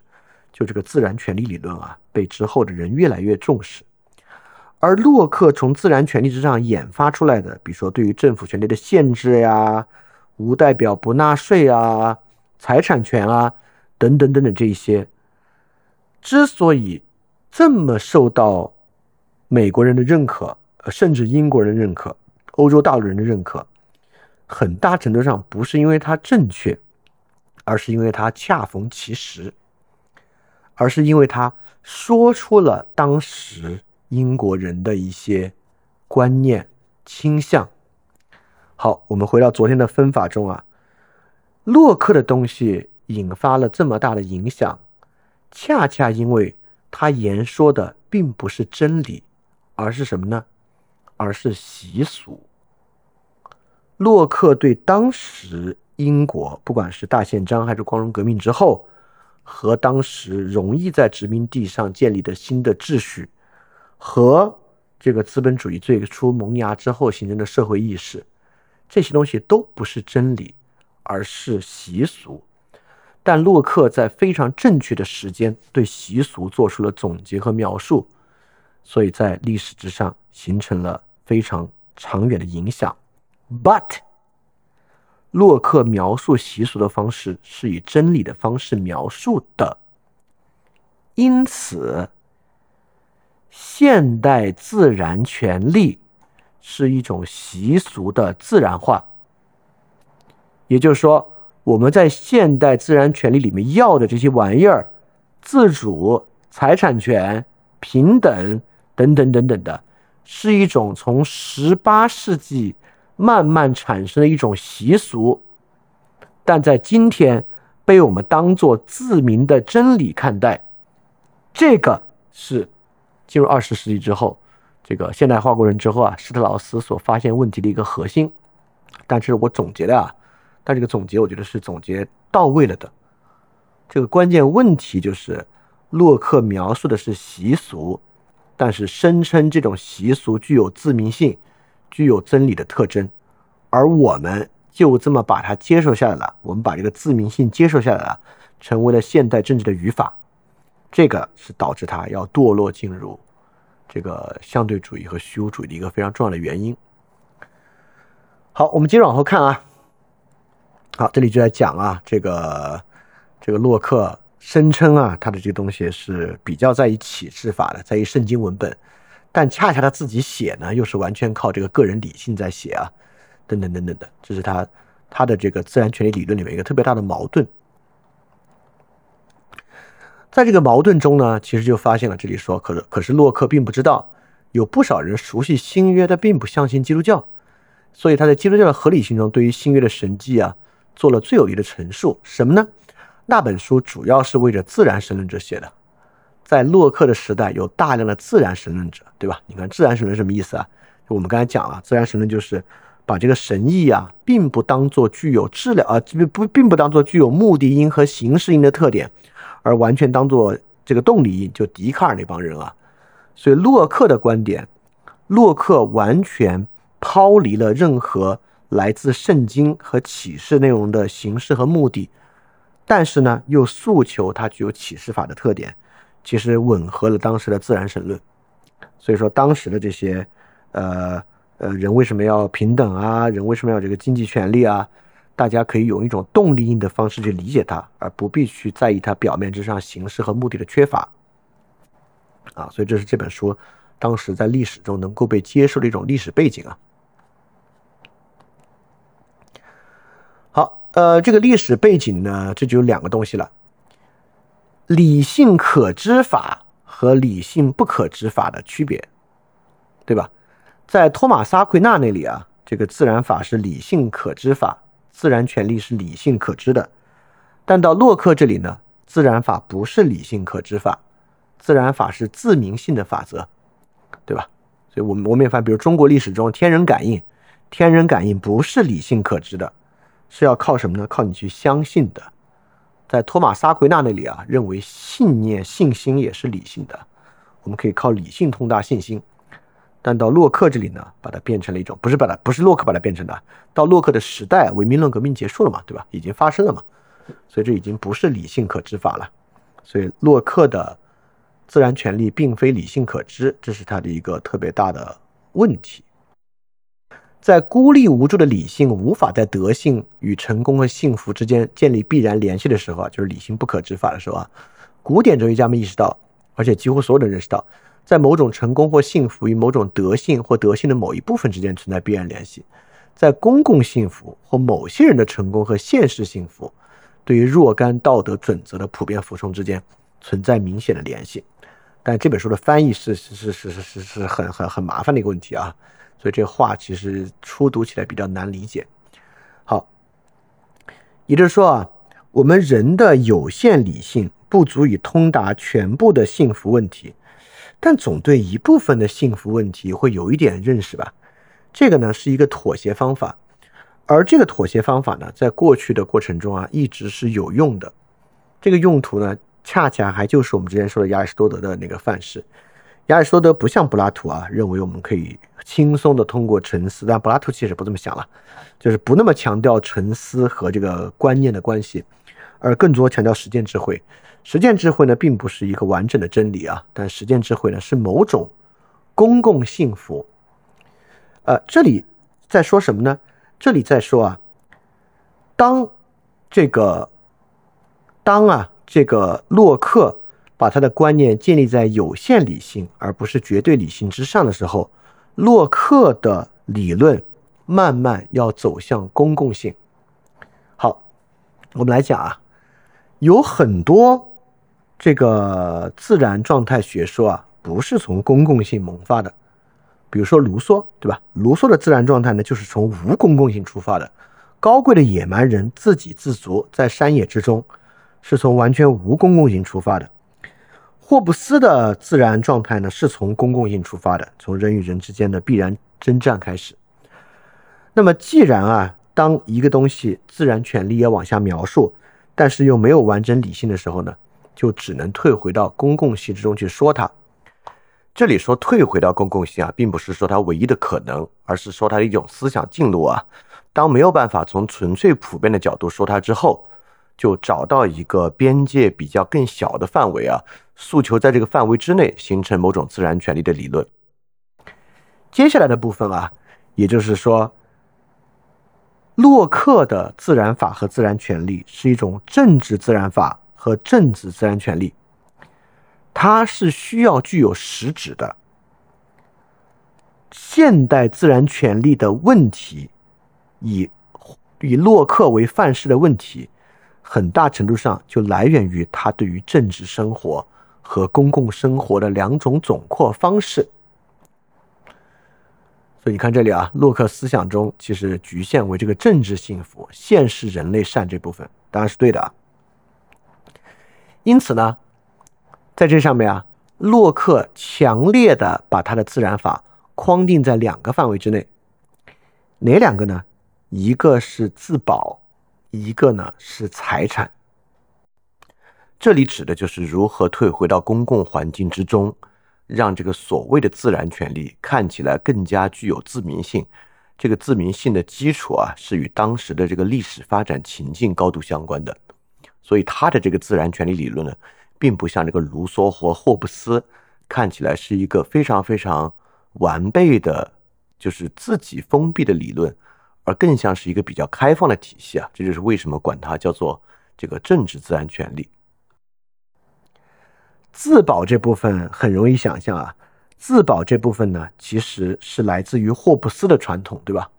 霍布斯极其强烈的在讲自保，而自保啊，对于这个有就是生命权，生命作为自然权利之一，是一个我我我我要说啥呢？我觉得把生命权当做自然权利，是一个极其懒惰的，或者是思考自然权利问题的第一大坑。在这个坑里啊，有无数的人，包括洛克，包括另外一个，包括一众德国的唯意志论的哲学家。你想啊，德国唯意志论哲学家想象第一非理性意志是啥？生存意志啊。叔本华上来就认为啊，人的第一意志是生存意志，连达尔文主义者都是。达尔文主义者认为，这个人的根本的自然目的是啥？生存，对吧？我们总认为啊，这是个最轻率的方式。比如说，我们问啊，当前世界人的什么权利最重要啊？生命权最重要。为什么生命权最重要啊？因为如果没有生命，其他都没有。这他妈是什么理论？这个我们以前的节目里啊，已经多次驳斥过了。谁还记得这个驳斥方法是啥？就是为什么生命权最重要？因为如果没有生命，其他一切都啊不可能实现。因此，生命权是权利的核心。为什么这个是错的？对我们当时讲到啊，对，有各种各样的方式来驳斥它。就首先啊，就是有一个严肃的哲学问题，suicide 的问题啊。好多时候我们会为各种各样的东西放弃生命啊。第二，就是人活着不是为了不死，就是不死没有死是人活着的一种状态啊。我们就这么说吧，它是人活着的一个形式，但并不是人活着的目的。对，当时我们还举了这个养老院的老人啊，即便要面临染疫风险也要回家的这些例子啊，来说明。不死，没有死，只是它的形式，而不是它的目的，啊，我们无法把形式来当做目的看待。对啊，大家都记得啊，非常非常好，我觉得大家还是真的，我特别特别特别的高兴，就是我觉得大家真的是有在听啊，有在记住的。对，好，我们今天来总结啊，就是这个形式音和目的音的区别是可以在里面来区分出来的。所以说啊。就是把这个自保、生存意志、生存当做问题的核心啊，是一个很麻烦的事儿。但，洛克当时要这么想呢，也挺正常，因为霍布斯在前面啊有这么大的影响力，而在霍布斯的影响力之中啊，基本上就在说自保这个事儿，对吧？因为霍布斯讲这个人的自然状态，这个治疗，这个坏治疗是啥呢？就是互相杀嘛。为了不死啊，所以这个人啊就必须 把这个权利交给利维坦啊。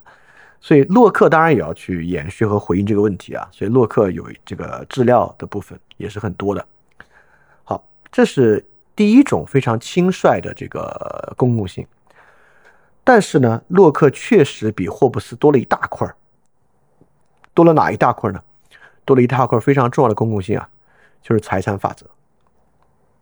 政府未经人民自己或他所代表同意，不能对人民的财产征收税负。但这只是洛克的财产呃法则里面的比较一句话而已啊。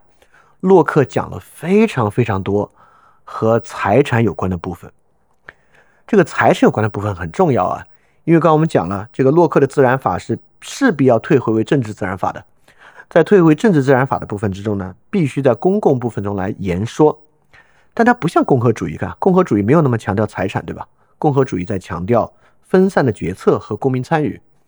但在洛克的时候呢，洛克非常强调财产。洛克对财产的强调啊，这当然是有非常重的英国传统的。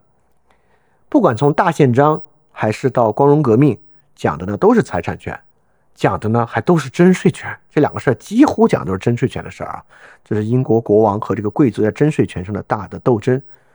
所以在英国传统之中啊，这个征税权是一个特别重要的问题，而且在英国传统之中啊，本来传统的政治经济学和政治意识的萌芽，其实呢就在英国的思想传统之中非常重要了。我看看这个孟德维尔在洛克之前还是洛克之后啊啊，有可能是在洛克之后的其实，我看一眼啊，啊是的对吧？果然是在洛克之后的。OK，啊，所以我还没有办法说洛克是受到孟德维尔的影响来说这个啊，那我们就要反过来讲了。那孟孟德维尔在很大程度之上受到了洛克的影响，所以在英国的这个思想传统之中啊，特别强调财产权与社会的关系，这本身就与英国高度从事贸易和国际贸易塑造，以及英国有这个国家是谁的这个问题，在。诸多西方政治中最早浮现出来这个问题啊，就是到底是国王的还是还是这个私有的这么一个问题啊。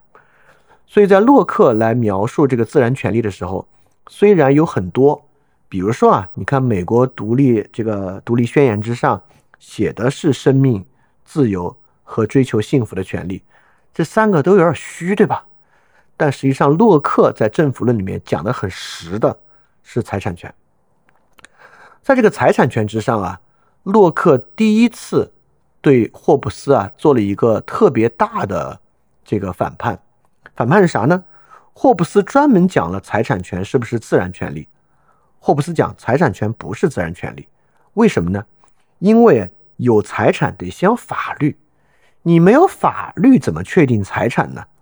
所以霍布斯认为啊，财产权必然是有了利维之利维坦之后才谈得上财产权这个事儿的。但是洛克呢就会认为啊，不是，这个财产权是个自然状态。洛克咋论证的呢？洛克论证了人在自然状态之下获得财产私有权利的一个路径，呃，就是这也是当时这个政治经济学早期的劳动价值论啊。这点上，马克思也是去去去延续了他的，也就是说，这事儿是我的劳动产出。我的劳动改变了自然界的状态，因此我有资格占有这个结果。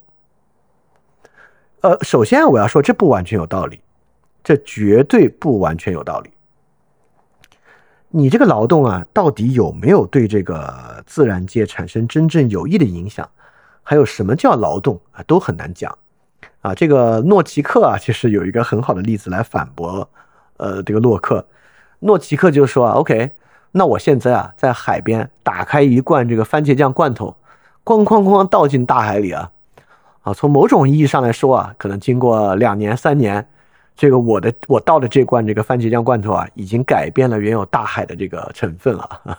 我靠，我的劳动改变了这个自然界的样貌，我是不是应该主张我对大海拥有这个 私有权啊？对吧？所以这个劳动改变劳动价值论本身就是有一定问题的，因为劳动只是。这个人类的生产过程中，其实只是它改变之一，啊，就是有各种各样的原因啊，不技术啊、资本啊，其实都是这个获得这个产权里面的一个条件。Anyway 啊，但劳动这个事儿其实还挺直觉的，对吧？我劳动，因而我对它拥有产权。但是洛克啊，在当时还给了他很多其他限制条件，因为劳动有产权，那你那怎么去解决这个合法性的问题啊？所以洛克当时呢，对于这个在自然权利和自然状态之下的这个这个财产权啊，有好的其他限制条件。比如说里面有一个限制条件啊，就是这个呃呃，我我忘了原名了，是叫腐败说还是叫这个适用说？大概意思就是说，你通过劳动的东西确实由你所有，但是有个边界条件，边界条件呢就是说它不能够腐烂，就是它必须是你自己能够真的用的才行。比如说啊，我去猎了一头鹿，我猎鹿之后，按理说这个鹿就全部归我，对吧？但其实你知道，在古典部落里面也不是这样。那洛克就认为呢，这个鹿啊，只有你自己能吃的部分归你。就比如说，你把它全部带回家，放烂了都不分享给别人，那放烂的那部分其实并不属于你。所以人只能合法占有他自己能够占有的部分，这也是比较有宗教性质在其中的。还有其他的一些条件，但这些条件啊。进入了现实生活中，就我们就拿第二点啊，这个腐败说来讲，遭遇了一个很大的问题。遭遇一个什么很大的问题啊？货币的问题。路是要腐烂的，货币是不会腐烂的。货币都不腐烂，那今天有的这个电子化，我说的还不是电子货币啊，就是说这个电子的银行系统之后呢，更不会腐烂了。那 Bitcoin 更不会腐烂了。那么是不是说在财产权之上啊，就要突破这个自己使用不腐烂的这个前提呢？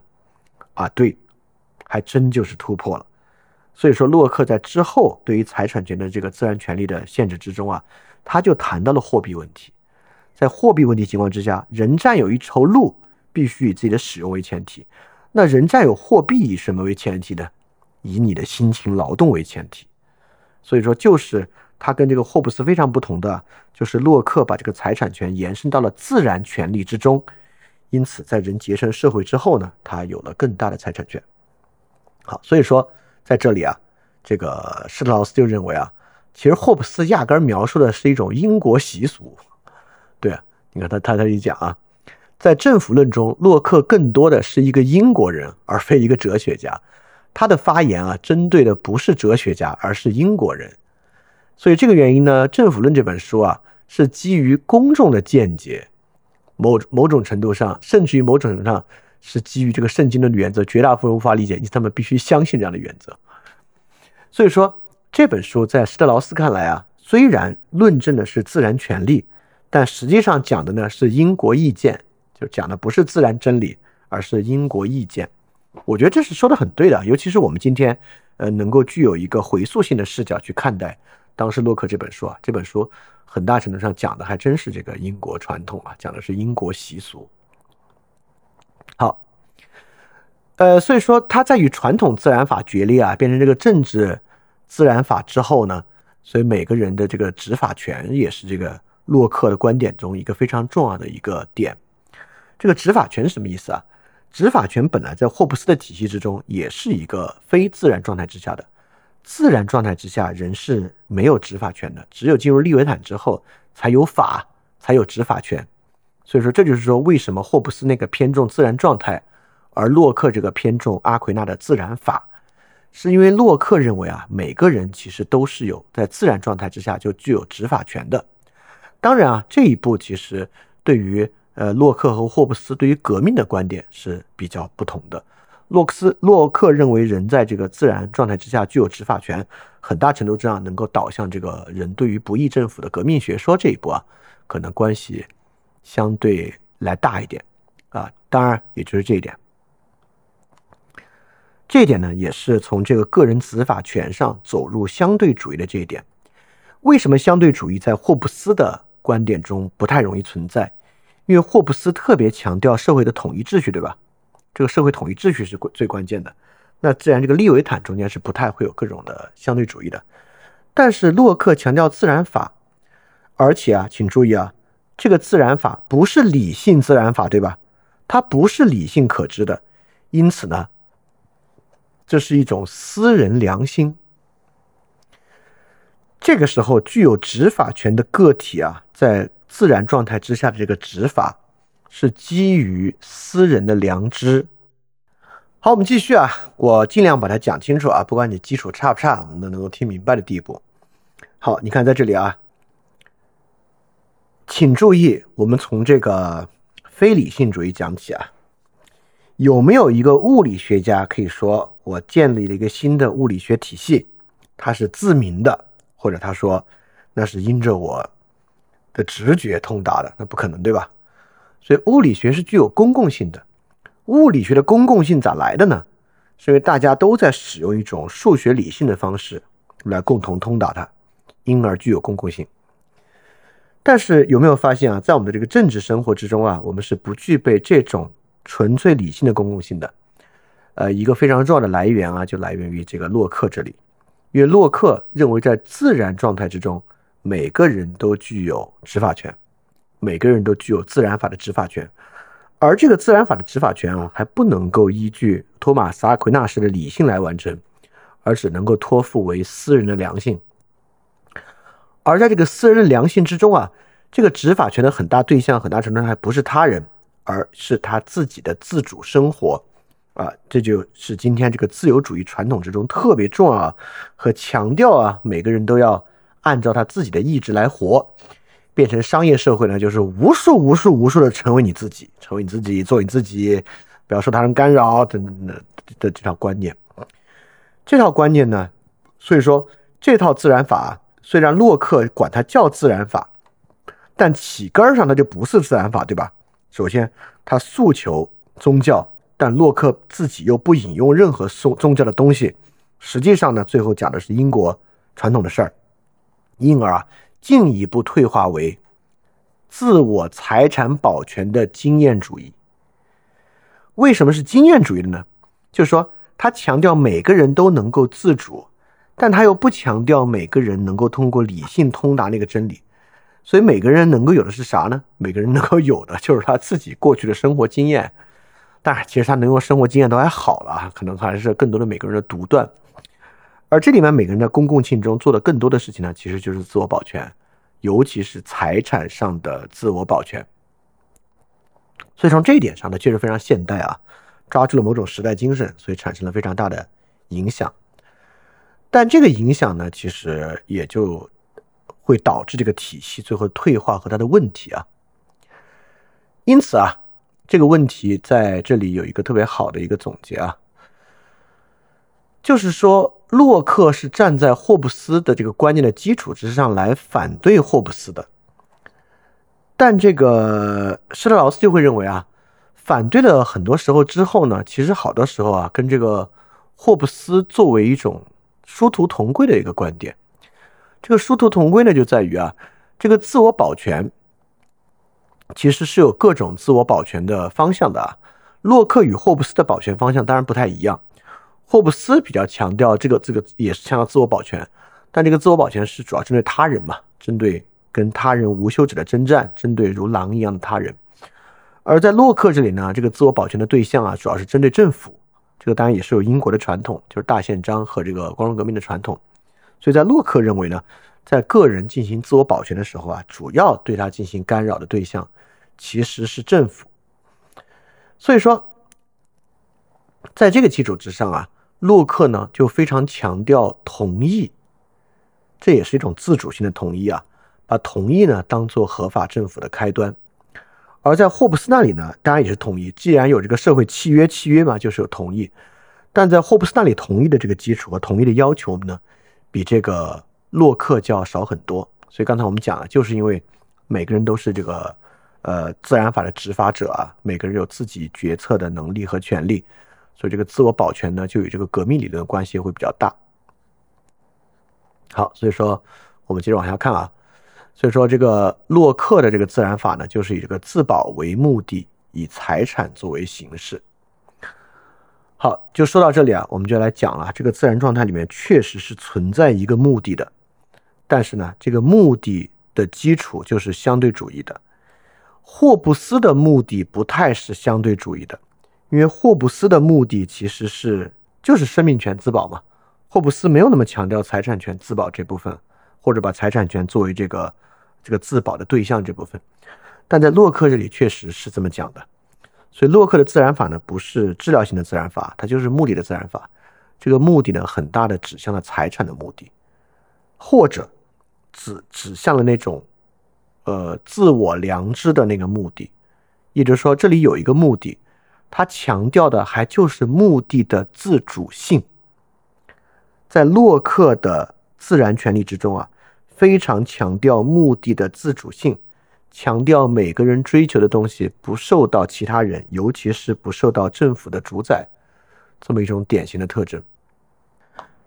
所以这里说到自我良知的时候啊，你别觉得这个良知有一个善恶判断在里面，它其实并不强调善恶判断，而更强调自主。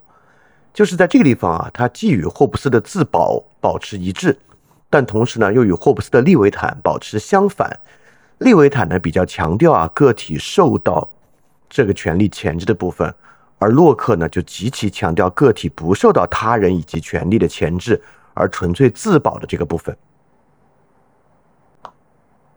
某种程度上啊，这个部分其实是没有那么融贯的，就是这个不融贯的点啊，我觉得为这个相对主义埋下了祸根。啊，所以这是洛克自然法和这个自然权利的一个特点啊。但这个自然权利呢，就讲到这里，你已经能够发现啊。它与这个相对主义已经产生很大的关关联了。好，所以这个自然状态呢，尤其是啊，你看啊，有自然状态学说和自然权利学说啊，就有非自然状态。因为自然状态指的就是这个没有政府的状态嘛，非自然状态就是结合型政府之后的状态。在霍布斯那里呢，自然状态就是无休止的征战，非自然状态就是利维坦。那么在洛克这里呢，就对非自然状态有了一种，呃，有有有一种指向，因为洛克对于财产这么关注，在自然状态之中呢，又要有这个建立在人啊这个极其匮乏的情况之下，你看，这是我刚才讲的，在自然状态下，财产权怎么获得呢？第一，凭劳动获得；第二，防止浪费；第三，允许他人需要的漠不关心，就是。就不关切他人的占有啊，成为一个合理化的条件。这个是一种比较匮乏的状态。但是进入到有货币社会之后啊，第二条被拿掉了。第二条被拿掉，也就是说，人是可以大面积占有的。人要大面积占有，又不与他人的迫切需求发生矛盾，就必须有一个前提条件，就是繁荣。所以在洛克的这个。呃，社会契约之中啊，繁荣成为了不管是个体的一个需要，也成为了政府的一个需要。也就是说，这就有点像曼德维尔那个。所以刚才我在搜曼德维尔和洛克时间前后，曼德维尔比洛克时间稍微晚一点点，但是我们都能发现啊，在当时的社会已经把贪婪作为一个好的事情了。就已经把在财富层面之上的贪婪作为社会契约之中的一个目的来看待了。你看，这就与霍布斯构成了非常非常大的不同。财富和繁荣成为了洛克所关注的这个呃自由权利、这个自然权利里面一个特别大的核心。好，所以说这个政府要保护这个财产，政府保护的不是财产了。而是这个财产生产的过程，所以在这里啊，就是施特劳斯就就就讲啊，洛克思想就是政府第一要务，保护获取财产的不同和不平等的能力。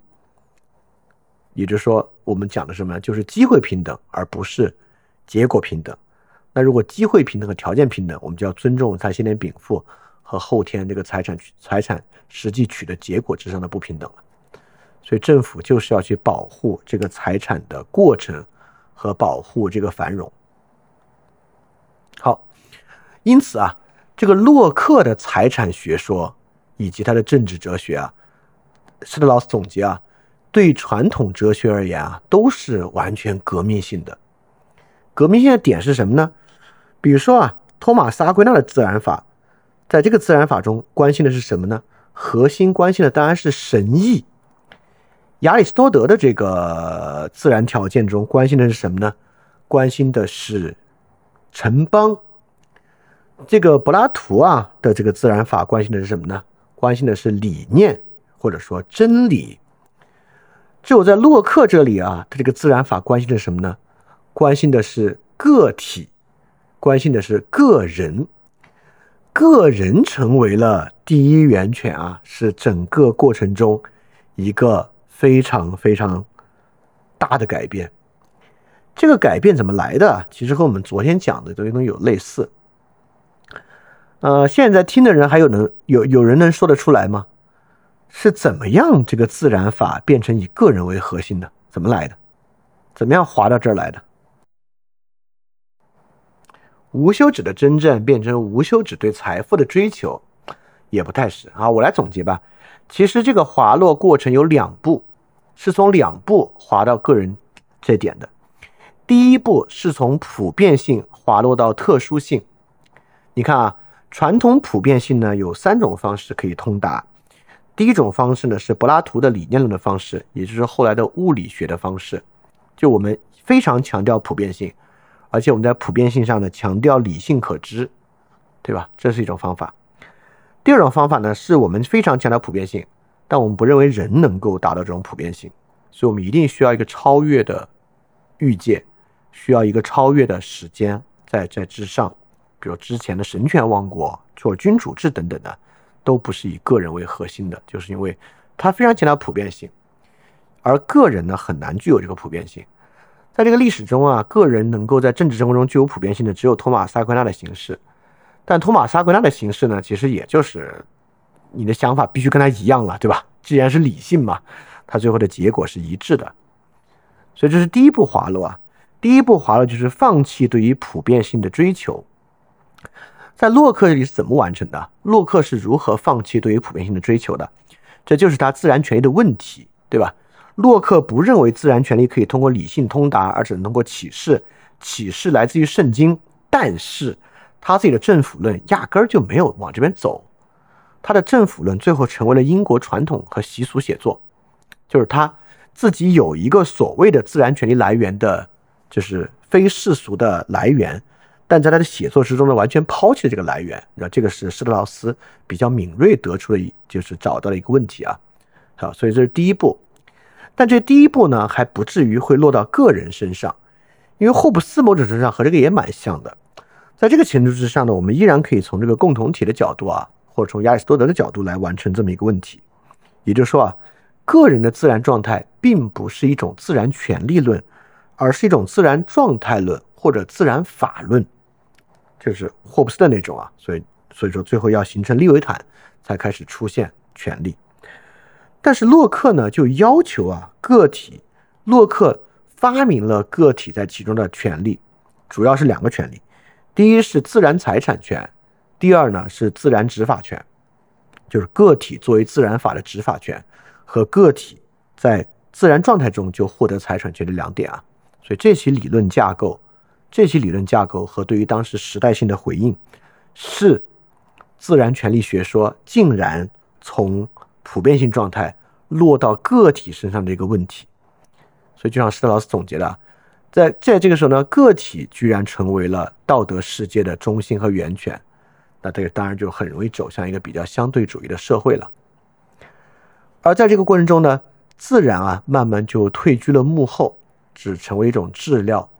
就在就像在这里写的，对欲望的限制被一种带来人道效果的机制所取代了，而那种解放。是通过习俗性事物的范本——货币的斡旋而实现的。人类的创造性活动成为了最高主宰的世界。实际上呢，你看，就是你看啊，我们昨天讲了，自然的对应物是什么呢？是人为、人造。货币是什么呢？最大的人造。所以这里施道说的是对的啊。实际上呢，就是习俗的统治取代了自然规则的统治。自此之后，自然仅仅提供本身并无价值的质料。这里的自然指的就是物质自然了，木材啊，等等等等的。也就是说，可朽坏物的自然，就是自然状态里面能够对人类世界形成规则的可朽坏物，被人类社会人造物的货币秩序替代。在这个情况之下，自然就退居为幕后，成为了质料，而习俗本身成为了这里形成了新的自然。那习俗本身呢，其实是失去那种呃整合的性质和失去那种真正的普遍性的。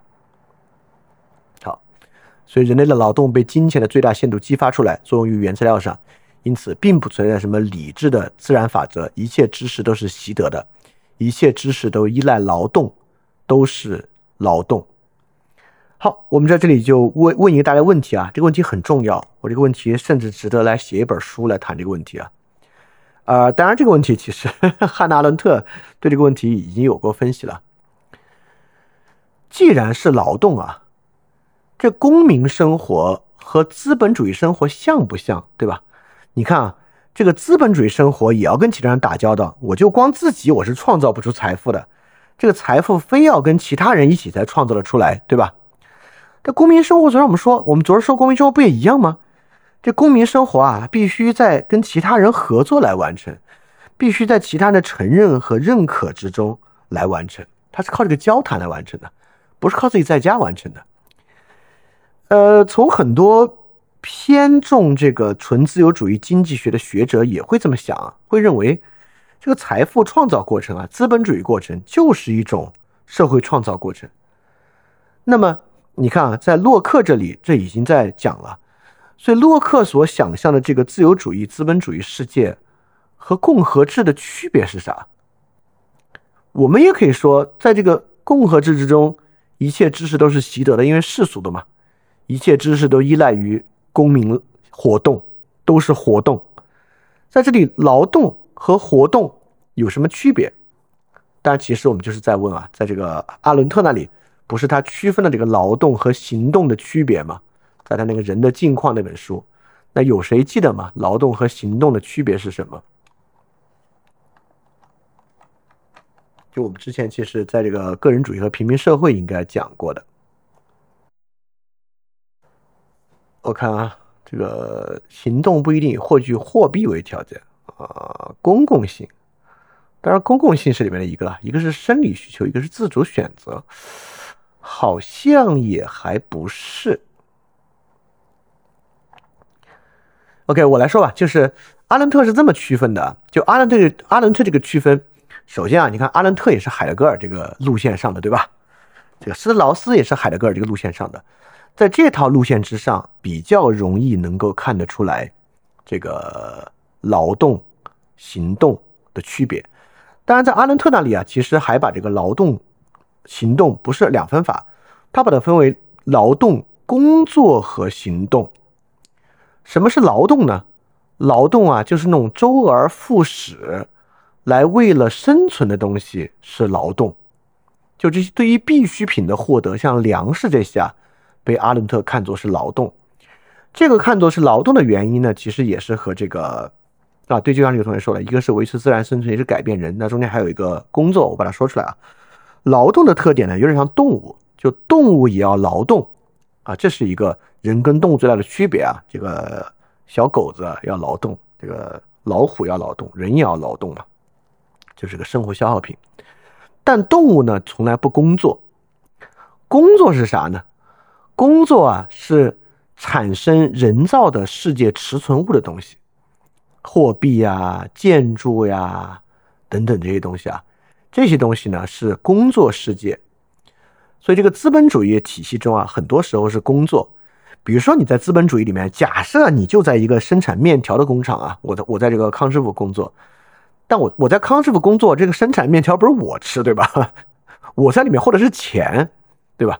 我在这里面，你说我劳动是我去七幺幺那时候的劳动，但我在康师傅里面做的事情呢是我的工作。那什么是行动呢？行动呢是这个言行，是面向他人啊，这个面向政治生活来做的。这里边啊有一个很重要的海德格尔式的区分啊，就是工作和行动的区分。这阿伦特用海德格尔的框架来做的，就是工作没有个体性，在工作之中啊，你不回答我是谁的问题。就是工作不回答这个存在的问题啊，工作只回答这个物的问题。就比如说我去生产方便面，这这是物的问题，是什么？我生产的是方便面。只有在行动之中啊，才有我是谁的问题，就是我是什么等等的问题。好，Anyway，我们马上回到这里啊，我们马上回到这里。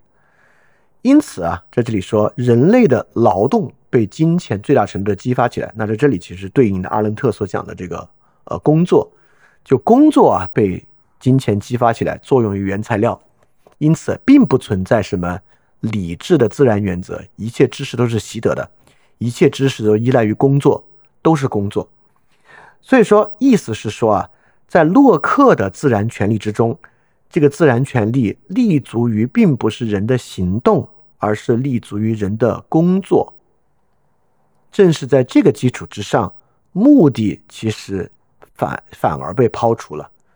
就是本来啊，在这个洛克的思想体系里面是有目的的，那个目的是自保。但我们都知道啊，这个自保是个特别虚的东西。最后，实际洛克系统里目的是啥呢？目的是财产。但目的成为财产之后啊，实际上人的行动世界就被抛离了。在行动世界被抛离之后呢，当然虚无主义接踵而至。首先啊，相对主义和虚无主义是两回事儿，对吧？我们还是要把它区分清楚啊。相对主义指的是有价值，只是价值不一样。你有你的价值，我有我的价值，他有他的价值。虚无主义呢，指的就是没有价值，就是整个价值依托消消失和丧失的问题啊。在这里，施特劳斯要论证的是洛克的自然权利理论，也就是对于现代社会影响最深的自然权利理论，是从相对主义，就从个体主义，从每个个体都是执法者，走向虚无主义的这么一个过程啊，这个有不同的逻辑来构成啊。所以最后呢，他说他来总结洛克啊，就是洛克是一个享乐主义者，所谓好和坏，不过呢，就是快乐与痛苦。他持有的呢是一种奇特的享乐主义，最大的幸福不在于享受最大的快乐，而在于拥有那些产生出最大快乐的东西，当然就是财富了。这节说的是啥？这不是韦伯的新教伦理与资本主义精神吗？啊，大概就是讲了这个东西啊。所以最后他对于这个洛克的讲法，就是享乐主义变成了功利主义或政治享乐主义，减轻痛苦的那种痛苦的过程，不是在最大的快乐。而是在拥有那些产生出最大快乐的东西，臻于顶峰。生活就是对于愉悦的毫无愉悦的追求。什么意思呢？你追求的是最大财富，这个最大财富它可以交换快乐，但是呢，实际上你很多时候并不用它真的来交换快乐。这个最大财富的占有本身啊，比快乐要重要，所以叫做生活就是对于愉悦的毫无愉悦的追求。好，所以这个呢。就是我们今天读到这个部分，尤其对于对于洛克的阐释啊，呃，这很重要。重要性呢就在于洛克的自然权利理论是当代世界现在影响我们的自然权利理论的基石和基础。它透过资本主义系统和透过美国革命，呃，最后成为了这么一个东西。当然，美国革命你会发现里面还有共和制的传统，不仅仅是洛克的传统啊，会有比较丰富的面相。但是到施特劳斯写这本书之后的五十年的现在呢，呃，其实是七十年的。五三年嘛，刚好五十年之后的现在啊，我们已经进入了施特劳斯里面所忧虑的这么一个，呃，虽有自然权利，但是已经走入了虚无主义的这么一个世界。OK，我们之后还会接着读啊，下次我们会读这个卢梭和伯克的部分，呃，包括里面我们会提到这个施特劳斯是如何呃希望去复兴这个不不是自然权利，而是自然正当。真正让这个自然状态回归，并且能够拥有目的这一点上来讲的，这个是我们后天、大后天要做的事情了。好，那今天要讲的就是这些啊，大家有没有什么问题要问？好，第一个问题啊，也就是说，洛克构成的自然法最终走向了绩优主义吗？嗯，我在想，它是不是绩优主义？至少在洛克的时代还不完全是。我觉得绩优主义得走向这个斯特劳斯所讲的自由主义的状态才是。就洛克的想法和自由主义其实还是有比较大的区别的。呃，我我来想想啊，就是怎么来看洛克与自由主义的区别。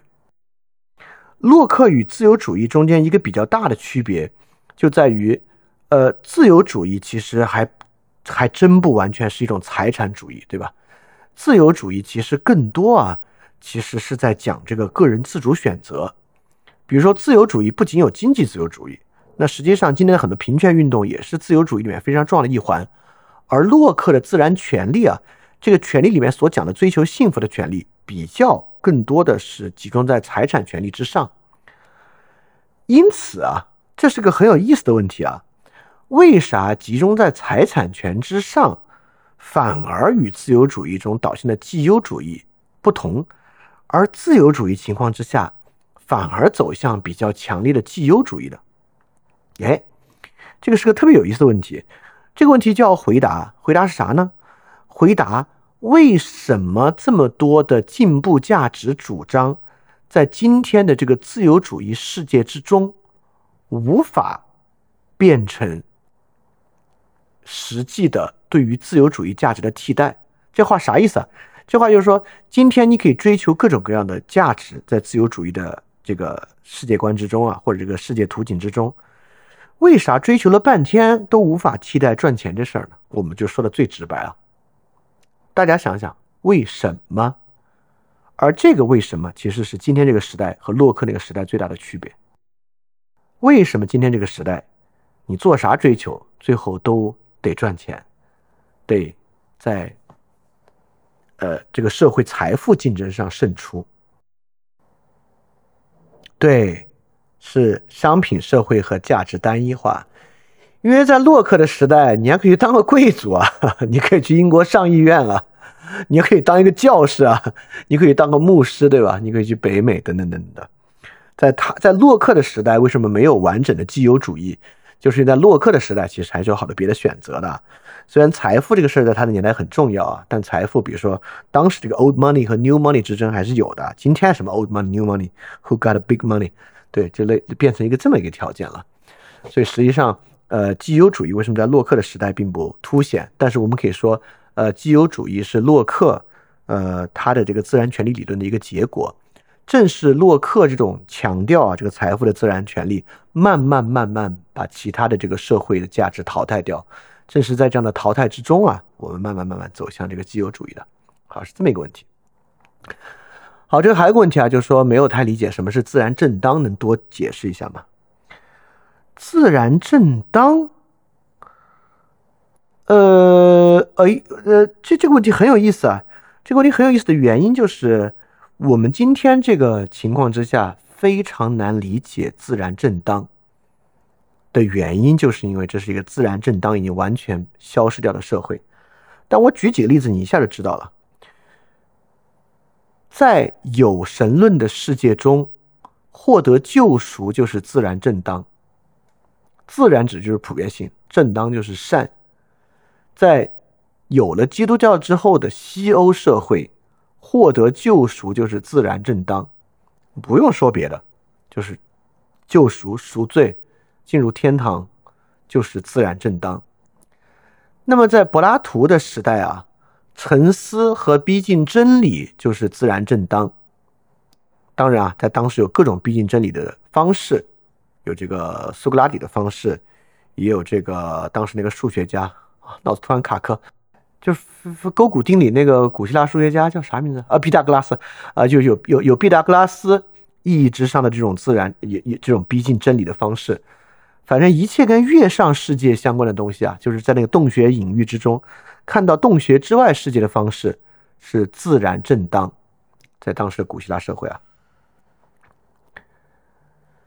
呃，OK，所以这有个衍生问题啊，贵族之间为了荣耀而决斗，算不算自然正当？不算。因为荣耀在当时的社会是习俗性的，而不是真理性的。就荣耀是基于贵族这个制度本身所衍生出来的一种社会品德，这个社会品德还不具有普遍性啊，这是一种习俗。自然正当这很，就是自然正当是个要求很高的东西啊，它是不能把一些习俗性的美德拉到这里来的。比如说，你看东亚社会都很强调孝吧。哎，不一定，也不是东亚社会了，就全世界都特别强调孝心这个玩意儿嘛。那你说孝道是不是有某种自然正当的价值？哎，这个问题很有意思啊。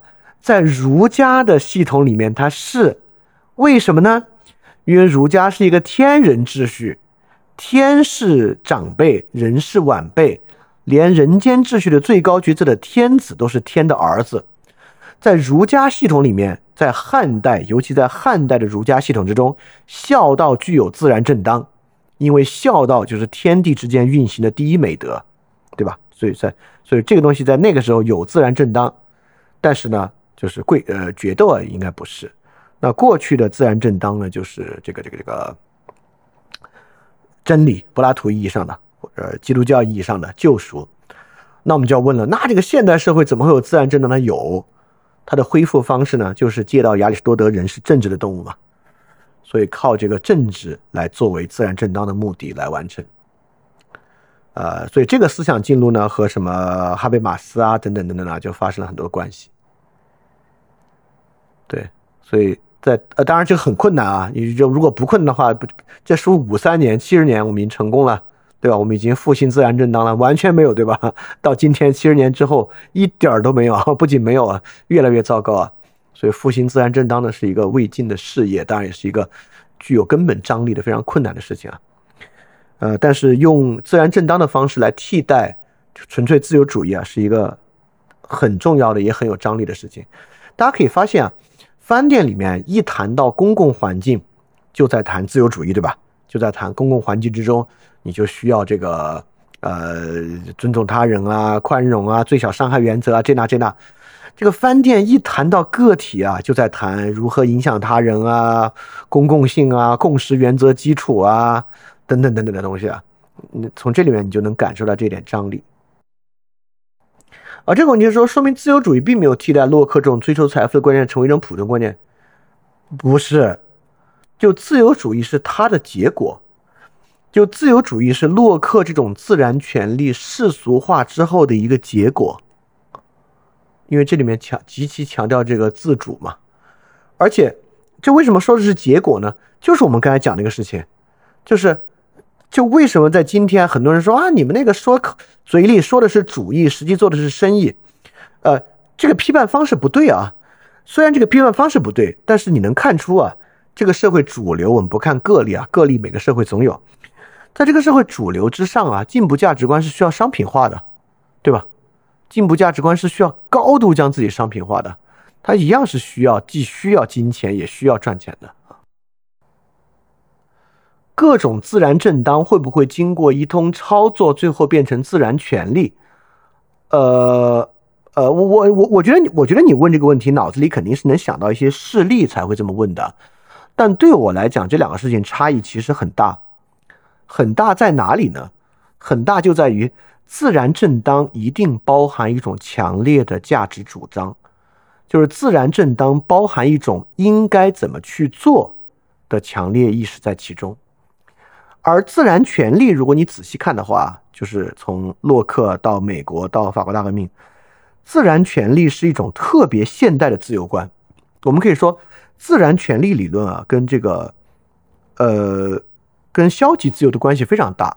我们，你你可以这么来讲了，这个自然权利理论很大程度上在指消极自由，而自然正当里面都是一些特别积极自由的东西，所以这俩玩意儿挺难混成一谈的。OK，所以你说就是经过一通操作，也被剔除了目的因，变成了工具，然后一堆自然正当互相搏斗。那那如果他最后进入这个互相搏斗啊，那其实指的是这个自然正当还没有办法形成共识的原因，而不是说它变成了自然权利，对吧？那指的不是这个问题。那但是当然有可能了。那尤其是在一个无神的无神论世界，要复兴新的自然正当，这个难度就在这儿啊，对吧？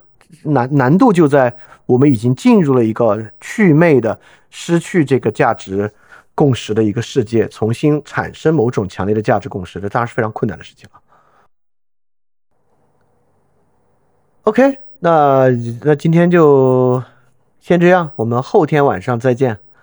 后天晚上我们读的是这个，我们又读回这个这个这个这个这个这个这个这个这个马加里时刻了。后天晚上我们读的是第十四章，就十八世纪论断美德、欲望和商业这章。对，因为这章的主题是这个剑桥学派非常非常关键的主题啊，这部分写的也很好。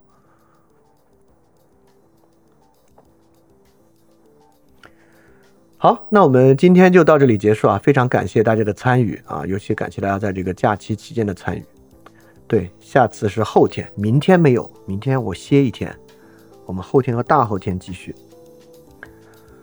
好，那我们今天晚上就到这里结束，然后我们后天再见。大家记得敢去相信，也敢于分享你的相信。二零二二年我们成功了。非常感谢大家！去年是饭店脱离大额赞助者，用 p a t r o n 模式运营的第一年。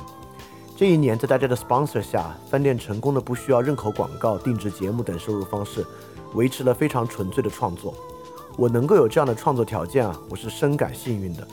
延续这种创作方式，高强度的为大家提供各种内容啊，是我个人很大的一个荣幸。